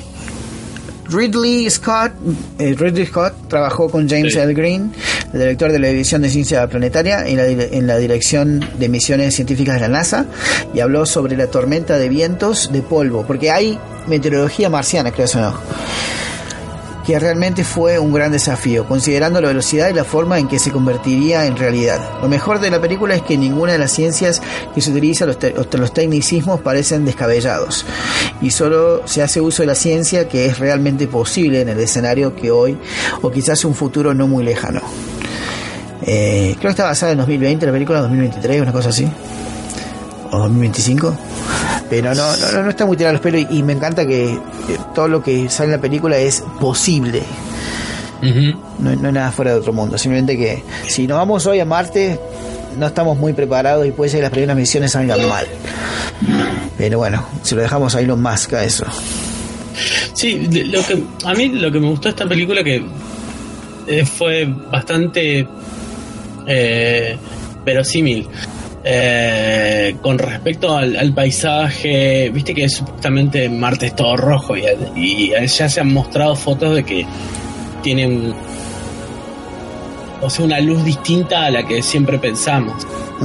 Y eso me gustó en la película, se vio, si bien hacen la parte donde ve- muestran a Marte, que es todo desierto, medio rojito, pero no han, no han puesto esos, ese, ese, como es la otra película también, que, que supuestamente van a Marte y los persigue un robot medio raro, que los hace cagar todo, Ja, que, bueno, eh, no me puedo acordar cómo se llama la película, ¿Perdido en el que espacio? mostraron el paisaje en, sí, no, ese no, no, no, no, uno que van a Marte. ah, no The Red. Planet. Sí, ese. Eh, que muestran el planeta Marte como si fuera todo rojo. O sea, el atardecer rojo. Eso con Val Kilmer. Sí, exactamente. Año Qué 2000, Red Planet. Yo la fui ver-. La fui a ver al cine. Y sí, me decepcionó tanto, boludo. Pero bueno, de, de Martian tiene eso. ¿viste? Por lo menos no han hecho, no han cometido el error de mostrar así los paisajes de Marte todo en color rojizo. Es que no es todo rojizo. eh, Y justamente eso es lo que te digo, que, Claro. que no cometieron ese error. Por ahí en partes sí se ve, pero ahí en otras que no. Se Claro. ve como si fuera normal, digamos. hay más rojizo en Misiones que en Marte. Lo que hace a Marte rojo, lo mismo que hace tu sangre roja, es, es este hierro, eh, dióxido, Claro. dióxido de hierro. Eh, bueno, tengo siete películas más, pero ahí voy a parar porque es muy largo esto ya. Sí, un- una más, una más. Una, una más. Una una más. La- mi, podemos más. mi preferida de, de la lista, que a mucha gente no le gusta, pero a mí me encantó, la verdad que me, me fascinó, Interestelar, de Nolan, Bien. Christopher Nolan. Sí, sí, a mí me gusta esa película. Este No vi. lo único sobre Christopher Nolan que podría compararse con, con el gran Stanley Kubrick. Nolan V dijo. No, no, Nolan vi. Eh, bueno, y la otra que iba a decir era 2001, pero bueno, esta es mucho más actual, con ciencia más Este. actualizada. Este. Eh, este lo- creo que Monguito, Teléfono. Monguito es más, más científicamente accurate. Eh, Monguito. Eh, claro que hay muchas personas que complacen a los fanáticos en las películas de Nolan, pero, pero es el extremadamente serio cuando eh, a la hora de obtener los aspectos técnicos de sus películas. Es como, como Kubrick, salvo que Kubrick era medio hijo de puta con la gente, Nolan es perfeccionista pero serio. ¿Ok? Eh, Aparte de su trama emocionalmente cargada, la ciencia de Interstellar fue probablemente el aspecto más fascinante de la película. Y los hermanos Nolan no anduvieron, No la han no cagado. la han cagado. cuando- eh, ellos trabajaron con el físico teórico Kip Thorne, eh, el, el que creó la fórmula esta de, de la gravedad de la película. Y al mismo tiempo, uno de los robots se llama Kip. Los- esos robots hechos de tipo que le parecían monolitos los robots. Sí. Ok. Es para garantizar la precisión de la ciencia utilizada en la película. Eh, muchas veces lo que pasa que con películas del espacio que muestran eh, una carta estelar, ponerle, y está para la bosta, está todo mal. Cuando con respecto a la exposición de las estrellas puedes definir eh, la locación y, y la fecha exacta, al, al segundo, a la hora. Este y bueno, hay gente que si vos querés una película bien, lo llamás a Neil deGrasse Tyson, ponele, y él te va a decir qué tipo, qué cielo poner en, en tal lugar. Eh, los conceptos de, de black holes o agujeros negros agujeros y agujeros de gusano eran realmente desafiantes, ya que rara vez se utilizan en cine. Aparte, a un agujero negro vos no lo ves. ¿Ok? Porque come la materia, ¿cómo es? Porque se chupa la luz todo. Vos ves Es. quizás la, la curvatura de luz alrededor y vos ves como una especie de lupa donde todas las cosas se distorsionan hasta cierto punto. Y más allá de eso no se ve nada porque no porque se chupa la luz. La luz no, no, no traspasa el agujero negro. Y el agujero gusano es lo mismo. Y des- decidieron por mostrar una burbuja espejada. Porque ¿qué es una, un agujero? que es? Poner en una hoja de papel. Un agujero es la ausencia de el papel en sí. ¿Ok? Si eso lo trasladas a tres dimensiones, ¿qué es un agujero? ¿A tres dimensiones? Sí. ¿Un agujero? Lo girás sobre un eje. ¿Qué- ¿En qué se Sí. transforma ese agujero? En un plano. En, un, en una esfera. En un. Sí. en, en un agujero que es una esfera. Entonces, entonces vos podés ver de cualquier ángulo el otro lado del agujero gusano, ¿ok? Eh, distorsionado como, si- como si fuera una lente. De cualquier ángulo que lo veas, ves el otro lado del- de donde sale. En este lado salía una galaxia que ten- en- no, a un lugar que tenía Ah, yo, yo te entendí para los GT. ¿qué? Yo entendí que, que si vos ponés, lo ponías en 3D se veía como si fuera un, un círculo, digamos, un círculo. Un agujero es un círculo plano. Claro. Un agujero es un círculo plano. Si lo haces en 3D, pero vos estás pensando en 2D. Si vos eso lo trasladás a 3D, es una esfera. Es- eso es lo que, eh, eh, eso es muy difícil de mostrar. Y el otro lado de, de ese agujero gusano hay un, un- que es un planeta que está alrededor de, de un agujero negro gigante que se llama Gargantúa. Y a eso también lo ves a través de la distorsión de luz alrededor del ¿cómo, cómo se llama? del evento horizonte. Sí. ¿Ok? Y una cosa que, que pasa que, que es real es que mientras, mientras este, estás expuesto a más masa eh, gravitacional, tu tiempo en, en relación al tiempo exterior eh, pasa más rápido. O sea, cuando más lento para vos en sí, pero afuera más rápido. Cuando salís ha pasado más tiempo afuera que adentro. Claro, sí, eso sí, eso sí lo entendí. O sea que chabón para él fueron 10 minutos y, y el tiempo real fueron 10 años. Bueno, algo así, no, no tanto Sí, sí. pero. Bueno, sí, pero más creo o que, menos. creo que una, una hora, una hora diez años, una cosa así, en, en esta película Sí. especial. Este. Y dice. De hecho, Timothy Reyes, un ex ingeniero de software de la NASA, dijo acerca de la precisión de la película el informe de Thorne y Nolan sobre los agujeros negros, los agujeros de gusano y el uso de la gravedad es excelente. Eh, esta película es, es- digna de una tesis de física, ponerle. Bueno, sí, lo que lo que te decía con el tema de estas películas es, por ejemplo, en la parte que el, que el, que el chabón queda solo, que creo que es Matt Damon también, ¿no? Que está queda solo en, el, en uno de los planetas. Sí, Matt Damon era Doctor Man. Sí, esa bueno. Eh, Justamente es, esa sensación, en esa parte te juro me casi muero, boludo. Pensar, el solo hecho pensar que cruzaste un agujero negro, que no podés volver, no podés volver, no tenés los recursos para volver, te tenés que quedar en un planeta que no sabes si te vas a cagar Con muriendo. un hijo de puta. Ese- ese- pero me angustia mal, me desespera, boludo. Sí, Es sí. genial, Y la claustrofobia genial. total. Encima del planeta de hielo, desolado. Sí, La mierda, boludo. Sí, sí. Bueno, ahí paro porque tengo una esta grande y pensé que iba, las iba No, es genial, es genial lo que eh, más tiene, que haber segunda parte. Haber bien. segunda parte porque me re gustó. ¿no? Salvo las otras que son mis, mis favoritas también, la de Kubrick y Apolo 13 y Luna, Contacto, este Impacto Profundo, etcétera. Impacto profundo. Ya. No, O sea pues, que si, siempre- si se muere hay- alguien, si se muere alguien, eh, se muere el padre de un amigo, tenés que ir contacto y decírselo. Qué pelotudo. Che, no che, tu viejo, tu viejo estaba caminando por el tejado. Con ese chiste ese de la. No, no importa. ¿De cuál? sí, loco, me, me re gustó este. Este fue el que más me gustó. Bien. Estuvo muy bueno, muy bueno. Muy, muy bueno porque me interesan todos esos temas. Y, y la verdad que cua- vos lo explicás de una forma que se hace fácil entenderlo. A mí me, me encanta lo que es ciencia ficción. Tengo una que lo tengo que arreglar bien de física cuántica, de fenómenos cuánticos que son reales como la, el quantum locking, como el experimento de las dos ranuras, cosas así eh, que las tengo que las, las tengo que hacer de una forma que se, sean fáciles de explicar y que no sean aburridas porque realmente es Sí, sí, sí. asombroso lo que es son fenómenos de, la, de la física cuántica de que es la física real nuestra que, vos, Claro. que vos lo podés hacer en tu casa si tenés los, los elementos requeridos ¿no?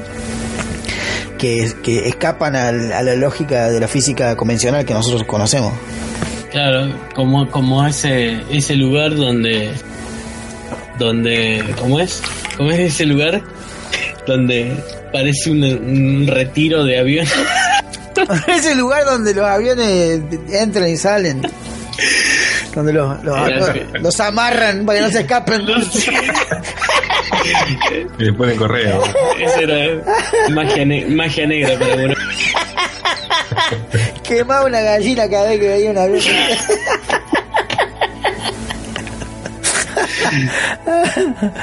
Ah, qué hijo de puta. Eh, bueno, pasamos a un temita. Dale, sale con Dale. fritas.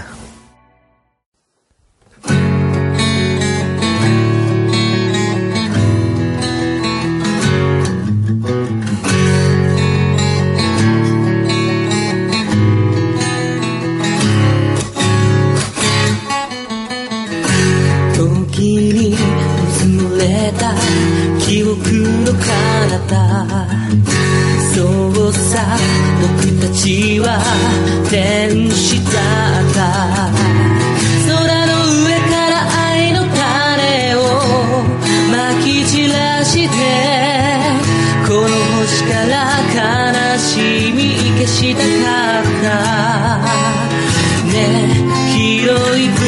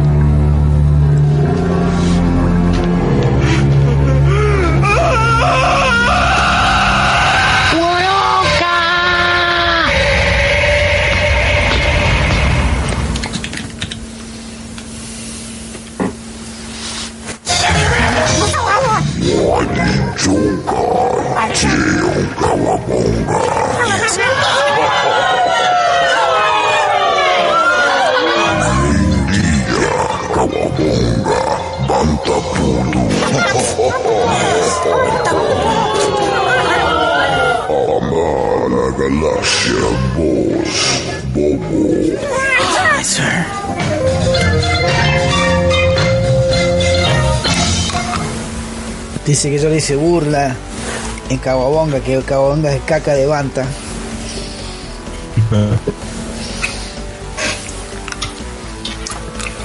Se ofenden fácil los, los, los gutis.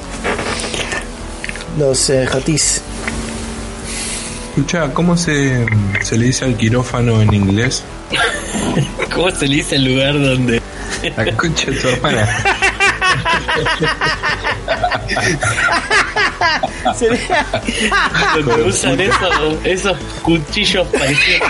donde Hijo de achuran, puta, donde estoy achuran- cómo se dice en inglés. Mira donde achuran gente y no sale muerta. OR, se llama OR. ¿Cómo? OR. O-R. Operation Room. Gracias. Che. mm, ah, Iba a contar algo, pero. Ok. Cuente, cuente. No, no, no, se me fue. Oh, Qué bueno que estaba, boludo. Visualización de Gargantúa, Ajá. el agujero negro mostrado en Interestelar. Bueno, Me, me, me voló la cabeza cuando lo vi en cine. Me voló la cabeza, boludo. Bueno, y en esa película también hablan de, de la del bicho este de, de la siembra. The Dust Bowl, no sé cómo se llama. Los cultivos ya no se pueden mantener porque los matan los viruses y ya no, no se puede cosechar nada, salvo maíz ultra ultra recontragénico. Claro. Este, una mierda.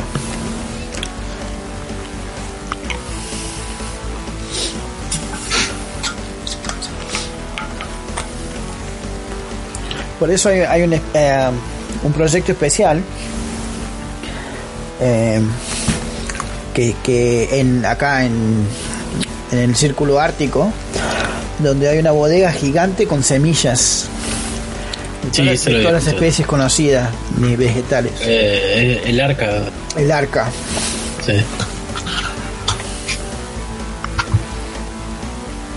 Como en la película dibujito esa.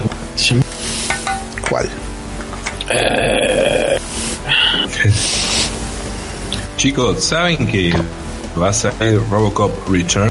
Es una secuela directa de la primera película. Sí, señor. Increíble, boludo. Y, Tenemos que hacer un watch together de esa película. va a Es- con Peter Weller. La amo, la amo. ¿En serio? Sí, señor. Vamos a hacer un watch together de eso, boludo. Por favor, me encanta esa película. ¿Cuál? Robocop, boludo. El otro día la vi, un tiempito. Me la va a ver de vuelta. No, sí, me encanta, boludo. Robocop eh, atendiendo a la, la línea de suicida, atención suicida. Hola, ciudadano. ¿Por qué llama usted? Me quiero, mi vida es una mierda, me quiero suicidar. ¿Qué tipo de arma tiene? "Ah, tengo una, una, Una Colt. una, una Colt, una Colt 45. Estoy familiarizado con ella. Le va a dejar un hueco gigante en su cabeza. Asegúrese de que tenga las seis balas puestas. Para no errarle. Claro. Mira, Robocop, va, va dos semanas, te llamaron 97 veces y se mataron 98 veces. No sé cómo hiciste. Che. ¿Estás grabando, Bronca? Todavía no. ¡Guaranca! No grabaron lo de la sala de operaciones, ¿no? Sí, sí, señor, está todo acá. Cara de verga, está no, es- todo acá. por favor. ¿Cómo, cómo le dice la sala de operaciones?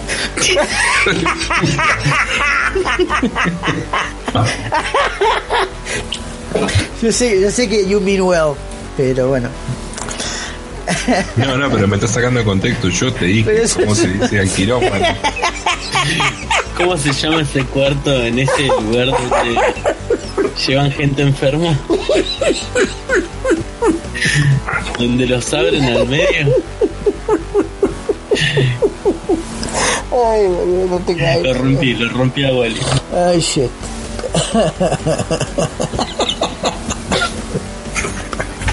Son muy soletes. Te quiere, mano. no puede ser bruto. Uno no puede ser provinciano.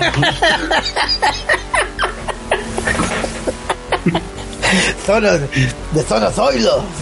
Claro. ¿Y, ¿Y esto cómo se apaga, eh? La ¿Qué es esta tecla? ¿Qué terror? ¿Cómo se llama esa televisora que tiene una máquina de escribir?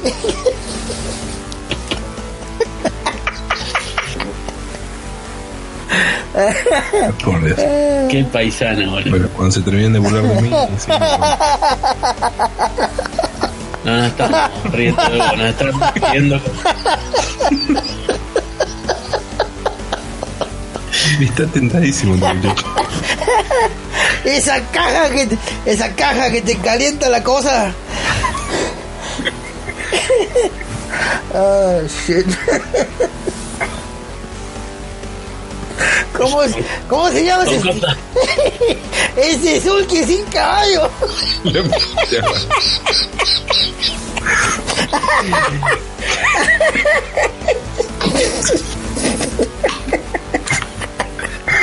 Ay, shit. Me dijo, me dijo que apriete cualquier tecla y no encuentro la tecla cualquiera. Ay, shit, man.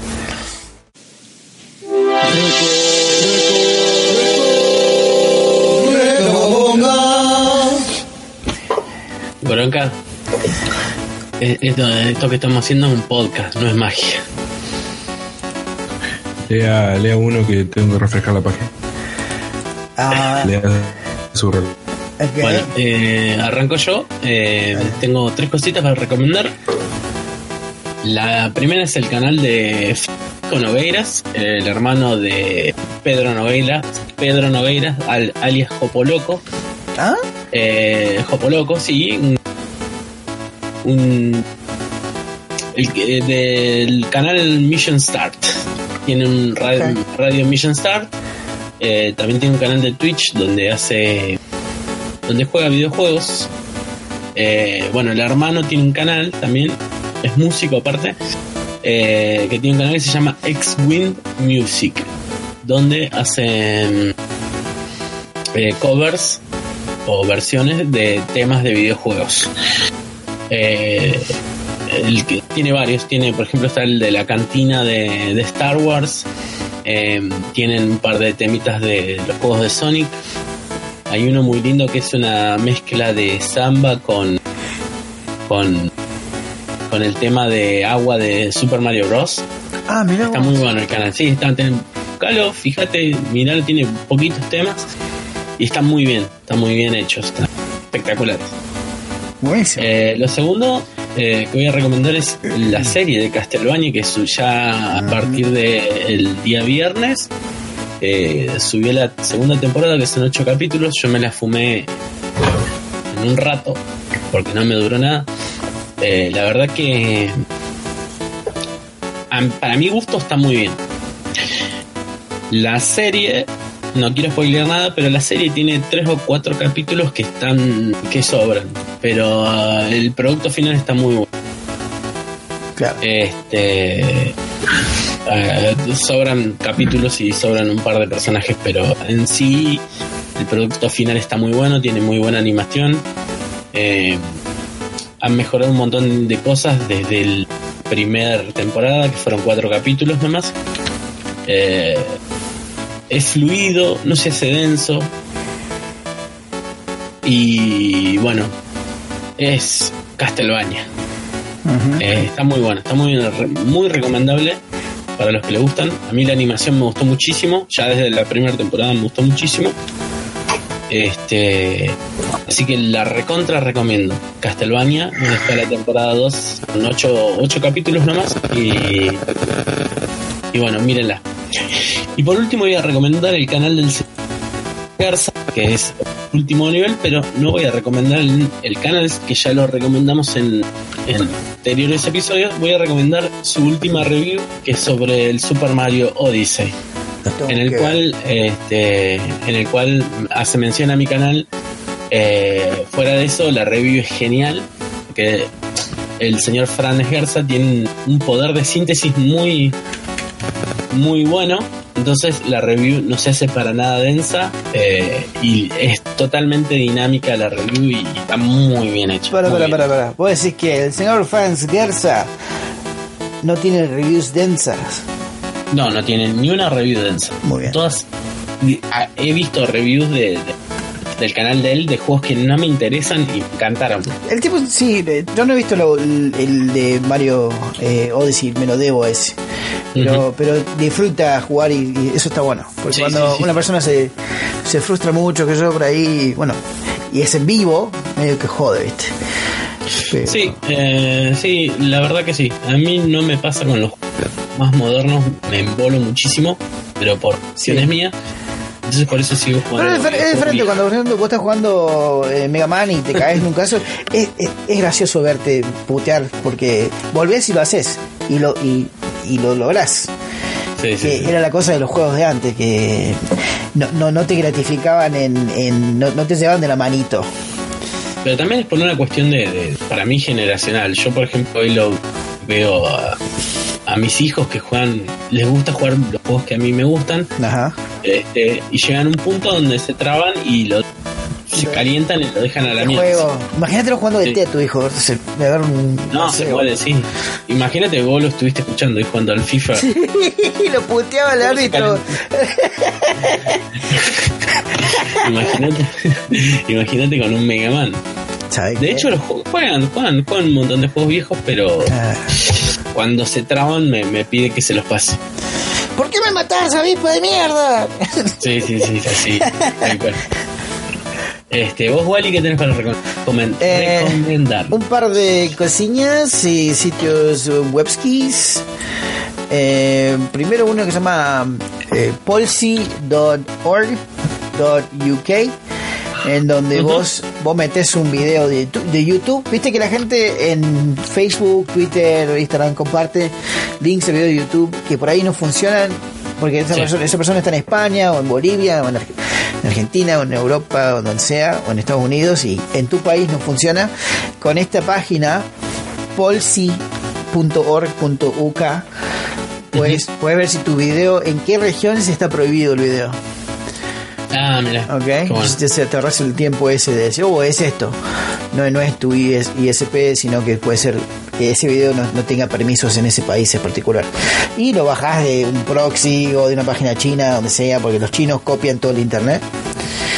Eh, y hablando de copiar en internet, ¿Viste la compañía, mm, eh, no la compañía, la- el sitio archive.org que tiene una cosa que se llama The Wayback Machine?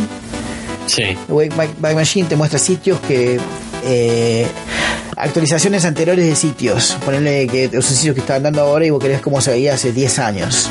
Claro, por Y- ejemplo, tiene- querés ver cómo se veía la Notiblog. GeoCities, una cosa así. de Taringa. Claro, Ahí. entonces te, te, te muestra las capturas que tiene de ese, de ese periodo y vos las puedes ver. Bueno, archive.is es una página que a un sitio actual le hace una copia, un backup en el internet que queda por la, para la perpetuidad. ¿Ok? Entonces, Sí, sí. vos en el futuro, pues si vos querés, por ejemplo, este sitio se va a cerrar mañana, pero vos querés tener el contenido ahí, lo pones ahí en archive.is y va a permanecer ahí para que vos venga en el futuro y lo puedas volver a ver sin tener que descargarlo a tu computadora. Porque cuando vos descargas un sitio de tu computadora, no es igual, porque no está vivo, no está activo. Y hay cosas que no funcionan. En cambio, con, con esto tenés una captura viva del sitio en sí, que corre como una simulación en el en Ah. Stories. Y lo puedes- después lo puedes buscar en Wayback Machine o donde sea, porque hay capturas de ese sitio. Ah, por- Fantástico. Sí, es muy, muy útil la, la herramienta. Por último, más que todo cuando hoy en día que Nintendo y compañías grandes y Disney mandan cartas de cease and desist y, y desaparecen sitios buenos de la nada como los sitios de los ROMs. Este, aunque no creo que puedas descargar los archivos, pero vas a tener información al menos disponible en. Claro. Ok. Eh, por último, me gustaría mostrarle como hubo gente que estuvo hablando de esto en, en Facebook, preguntando dónde puedo ver una película, dónde qué, qué sitios usan ustedes. Yo uso sitios pagos como Netflix, Hulu, ah, CBS, etcétera, pero y, Amazon. Pero acá en este link que les vamos a pasar las recomendaciones en la página nuestra, son le dan siete sitios de streaming gratis en donde no tenés que ab- abrir cuenta para ver. Ponés, Claro. ponés el sitio, elegís la película y empezás a ver. De una, así. Y te los nombro.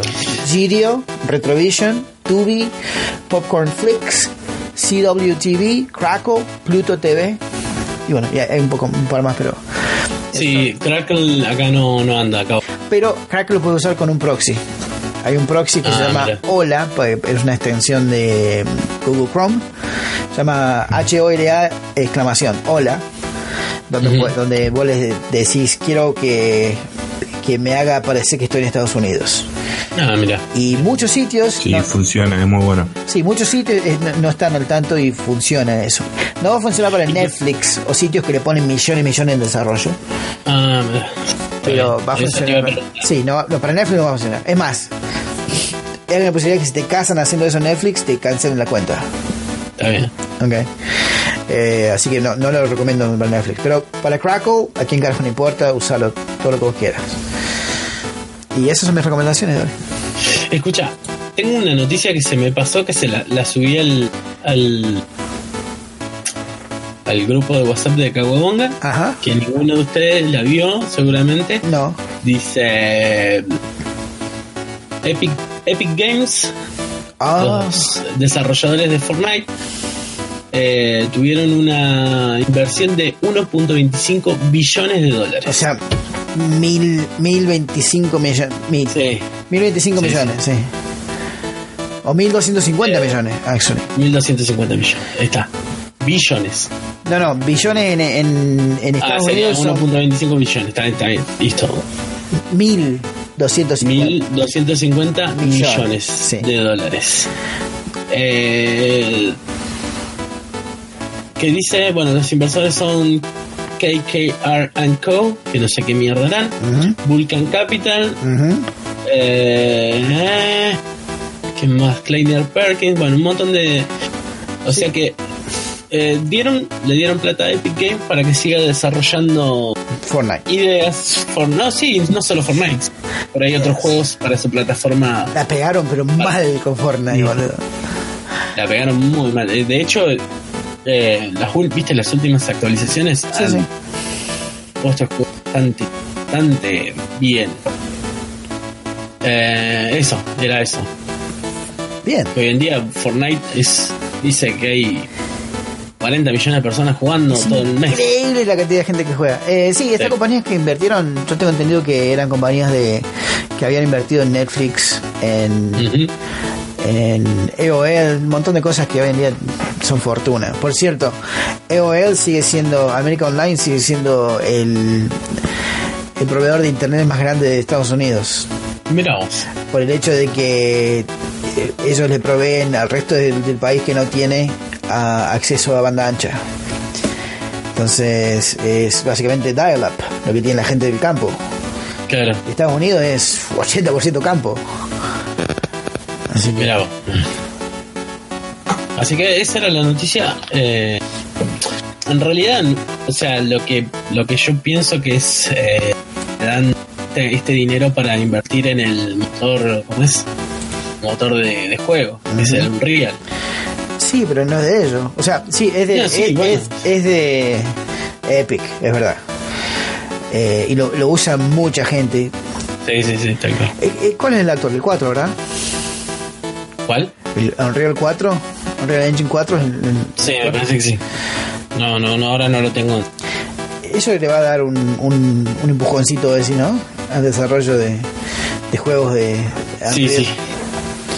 Y, o sea, en el, en el en el launcher de Epic tiene un, tiene un par de cosas más. No, yo no las he visto. pero- Sí, yo he hecho uno, he, he corrido uno que era una casa eh, donde vos va- vas por las habitaciones y, y básicamente te muestra lo que puede hacer el motor Sí. y se ve real, se ve como las texturas son reales, son porque son fotografías y texturas reales. Mira, vos. Y es como que vos estás adentro, bueno, por cierto. eh, hoy Epic se, Epic se transformó en un gigante del, del mundo de las desarrolladoras. Con esto con esto ya tienen por un par de años. Sí, y espero que salga. Sí. ¿Has jugado el Unreal Tournament el nuevo? Mm, No, sí, no. Es lo mismo que el original, está, está bastante bueno. Ah, bueno. Bueno, acá, ¿qué tenés para recomendarnos? Bien, la gente de Hi-Res Studios ha puesto en para que todos se descarguen eh, siete juegos que sacó Sierra eh, de Earthsea y de Tribes. Eh, básicamente entran a esta página y tienen eh, las ISOs y las key para bajar el juego y poder correrlo. No sé por qué hicieron esto, pero está buenísimo. Earth Siege, Eh, Earth Siege y Tribes. que era de mechas, Me- Metal Tech. Fantástico. La verdad que Es un juegazo ese. Tribes Vengeance es uno de mis juegos favoritos. Mira. Y después eh, quiero recomendar Darkness Radio, que es una radio sobre temas paranormales, Es la radio de Marcos. conducida por eh, Dave Schroeder. Eh, es fantástico, fantástico, fantástica. Eh, denle una oportunidad si quieren escuchar a un, un gordo de voz, voz eh, bien grave, eh, hablando de temas paranormales que suceden en Estados Unidos. Oh. Oh, Y esas son mis recomendaciones. ¿Tiene subtítulo? No, no tienen subtítulos. Ah, esta es la cuna, la cuna de lo paranormal acá. Está, está lleno de expertos entre comillas. no sé, yo me quedo con Chemo Soto, que es experto en chupacabras. Y el Dobarcho. Lo archo. ¿Quién lo? ¡Qué hijo de puta! No lo había visto, boludo. Romer, ¿quién auspicia este programa? No puedo, boludo. No lo había visto. Tarararán, tan, tan, tan, tan. Auspicia este programa una empresa que hace todo bien. Cagada Corporation. En esta compañía hacemos cagara. Atende el teléfono, llama a Lina. ¿Cuál? El, el emoji, el emoji es una esa caquita feliz, ¿viste? Las, las caquitas esas. Sí, sí. Cute. Justo. ¿Quién? Este. El Inadi, igual. Linda. Eh, antes de cerrar, como se me hizo costumbre, tengo, tengo un, un consejo para darles. Ajá. somos todos oídos. O todo oídos. Eh, ¿Te acordás? ¿Jugaste alguna vez el Dragon? Pará, de nuevo, porque se está cortando. El ¿Cuál, dragón. perdón? El doble Dragon 2. ¿Jugaron Doble- alguna vez sí, el señor. doble Dragon 2? Yes, sir. ¿Sí? Sí, sí. Bueno, yo acá, acá en este consejo te voy a dar el truco para pasar de nivel. No. Truco para pasar de nivel. Cuando empieces el juego a apretar al mismo tiempo, Select y A. A Este, ese es mi, mi consejo para la semana. Tom Select. Tom Select, ya. Tom Select y A. Oh, Select. Select. Select. Acento en la segunda E. Select. Eh, Y si este programa te gustó, te sacó una carcajada o te sirvió de compañía para enfrentar la rutina, te pedimos que lo compartas con tus amigos, le des un retweet o dejes un comentario, ya sea sugerencia o puteada. Saber que están del otro lado nos alienta a seguir haciendo esto que a veces se nos complica un toque, pero disfrutamos mucho. y nos puedes encontrar en todas las redes sociales que te ocurra como Kawabonga Podcast. Busca Kawabonga Podcast eh, y nos vas a encontrar. eh, para los que están ahí perdidos en, en el limbo de internet, pueden encontrarnos en comunidad. No, ¿cómo era? Eh, Podcast Community. Ahí subimos las recomendaciones, podcast, charlamos, nos reímos, subo las caguabonguitas. Este, y por ahí perdido en esa comunidad debe estar también el enlace al grupo de Discord. Eh, y bueno, eh, subimos cosas en Twitter, subimos cosas en Instagram. Eh, ¿En qué otra cosa? ¿En qué otro lugar más? Eh, Próximamente en iTunes.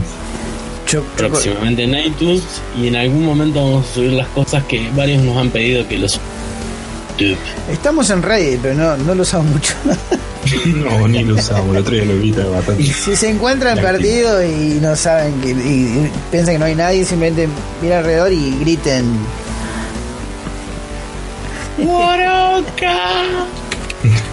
No salió. No, no salió, no salió. quiere buen tres, signo de vibración.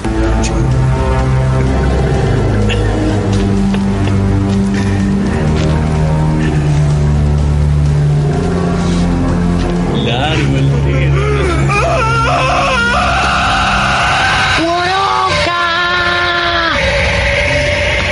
Este, Eh, chicos. Principalmente nos encuentran en iBox, que es donde sale este hermoso podcast que hacemos todo, casi todos los sábados, y después nos tomamos, hacemos tres episodios y nos tomamos cuatro meses. Así que les Muchas agradezco. gracias. La pasé Gracias. genial. Y Sí, sí, sí. lo despide Me el, gustó ni- todo lo que- el niño de cobre. Buenas noches, amigos colonias.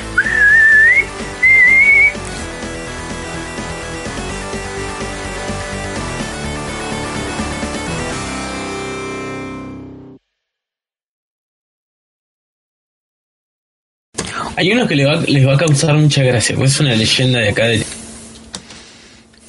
que se llama el jabón mágico de los Bridges. Los Bridges eran unos que vinieron acá cuando esto era indio, ¿no? O sea, hace dos años. No, boludo. Ah, boludo. 1880. Cin- cinco años. No, los araucanos. ¿Qué estaba en el sur? ¿Patagones? Había un montón, los Selknam, Aonic, Mapuche. Mapuche más al norte, pero son todos más o menos eso.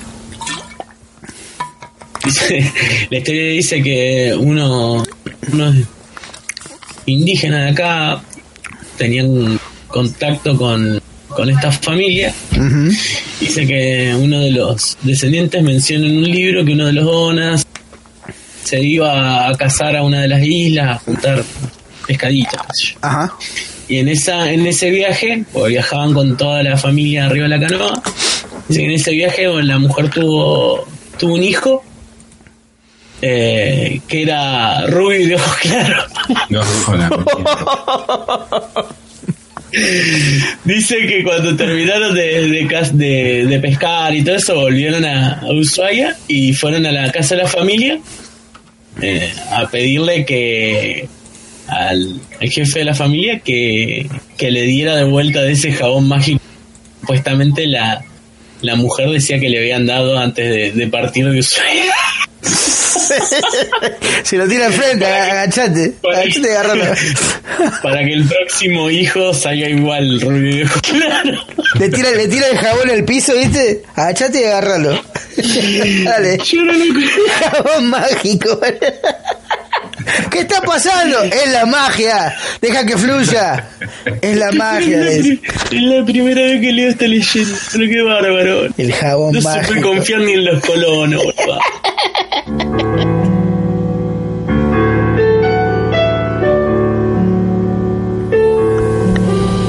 Yo te quiero empomar, pero me hago el boludo. Vamos India, este jabón te va a ayudar. Yo te quiero mostrar una cosa preciosa, recógelo y vas a ver la magia en acción. Este jabón facilita la acción, yo te voy a mostrar lo que es real y vas a ver lo que es enjabonar. Enjabónate desde acá, yo te lo tiro así, lo levantas y vas a ver que este jabón funciona. Chicos de ojos azules, un fantástico pelo. Venite India y déjate enjabonar toda este jabón. No lo consigues por mayor, es una receta de familia. Somos originariamente negros, aunque soy rubio de ojos verdes, no lo podrás creer cuando van a ser tu bebé se parece a mí. No hay más jabón, ya no hay más circo entre nos. Este jabón adúltero.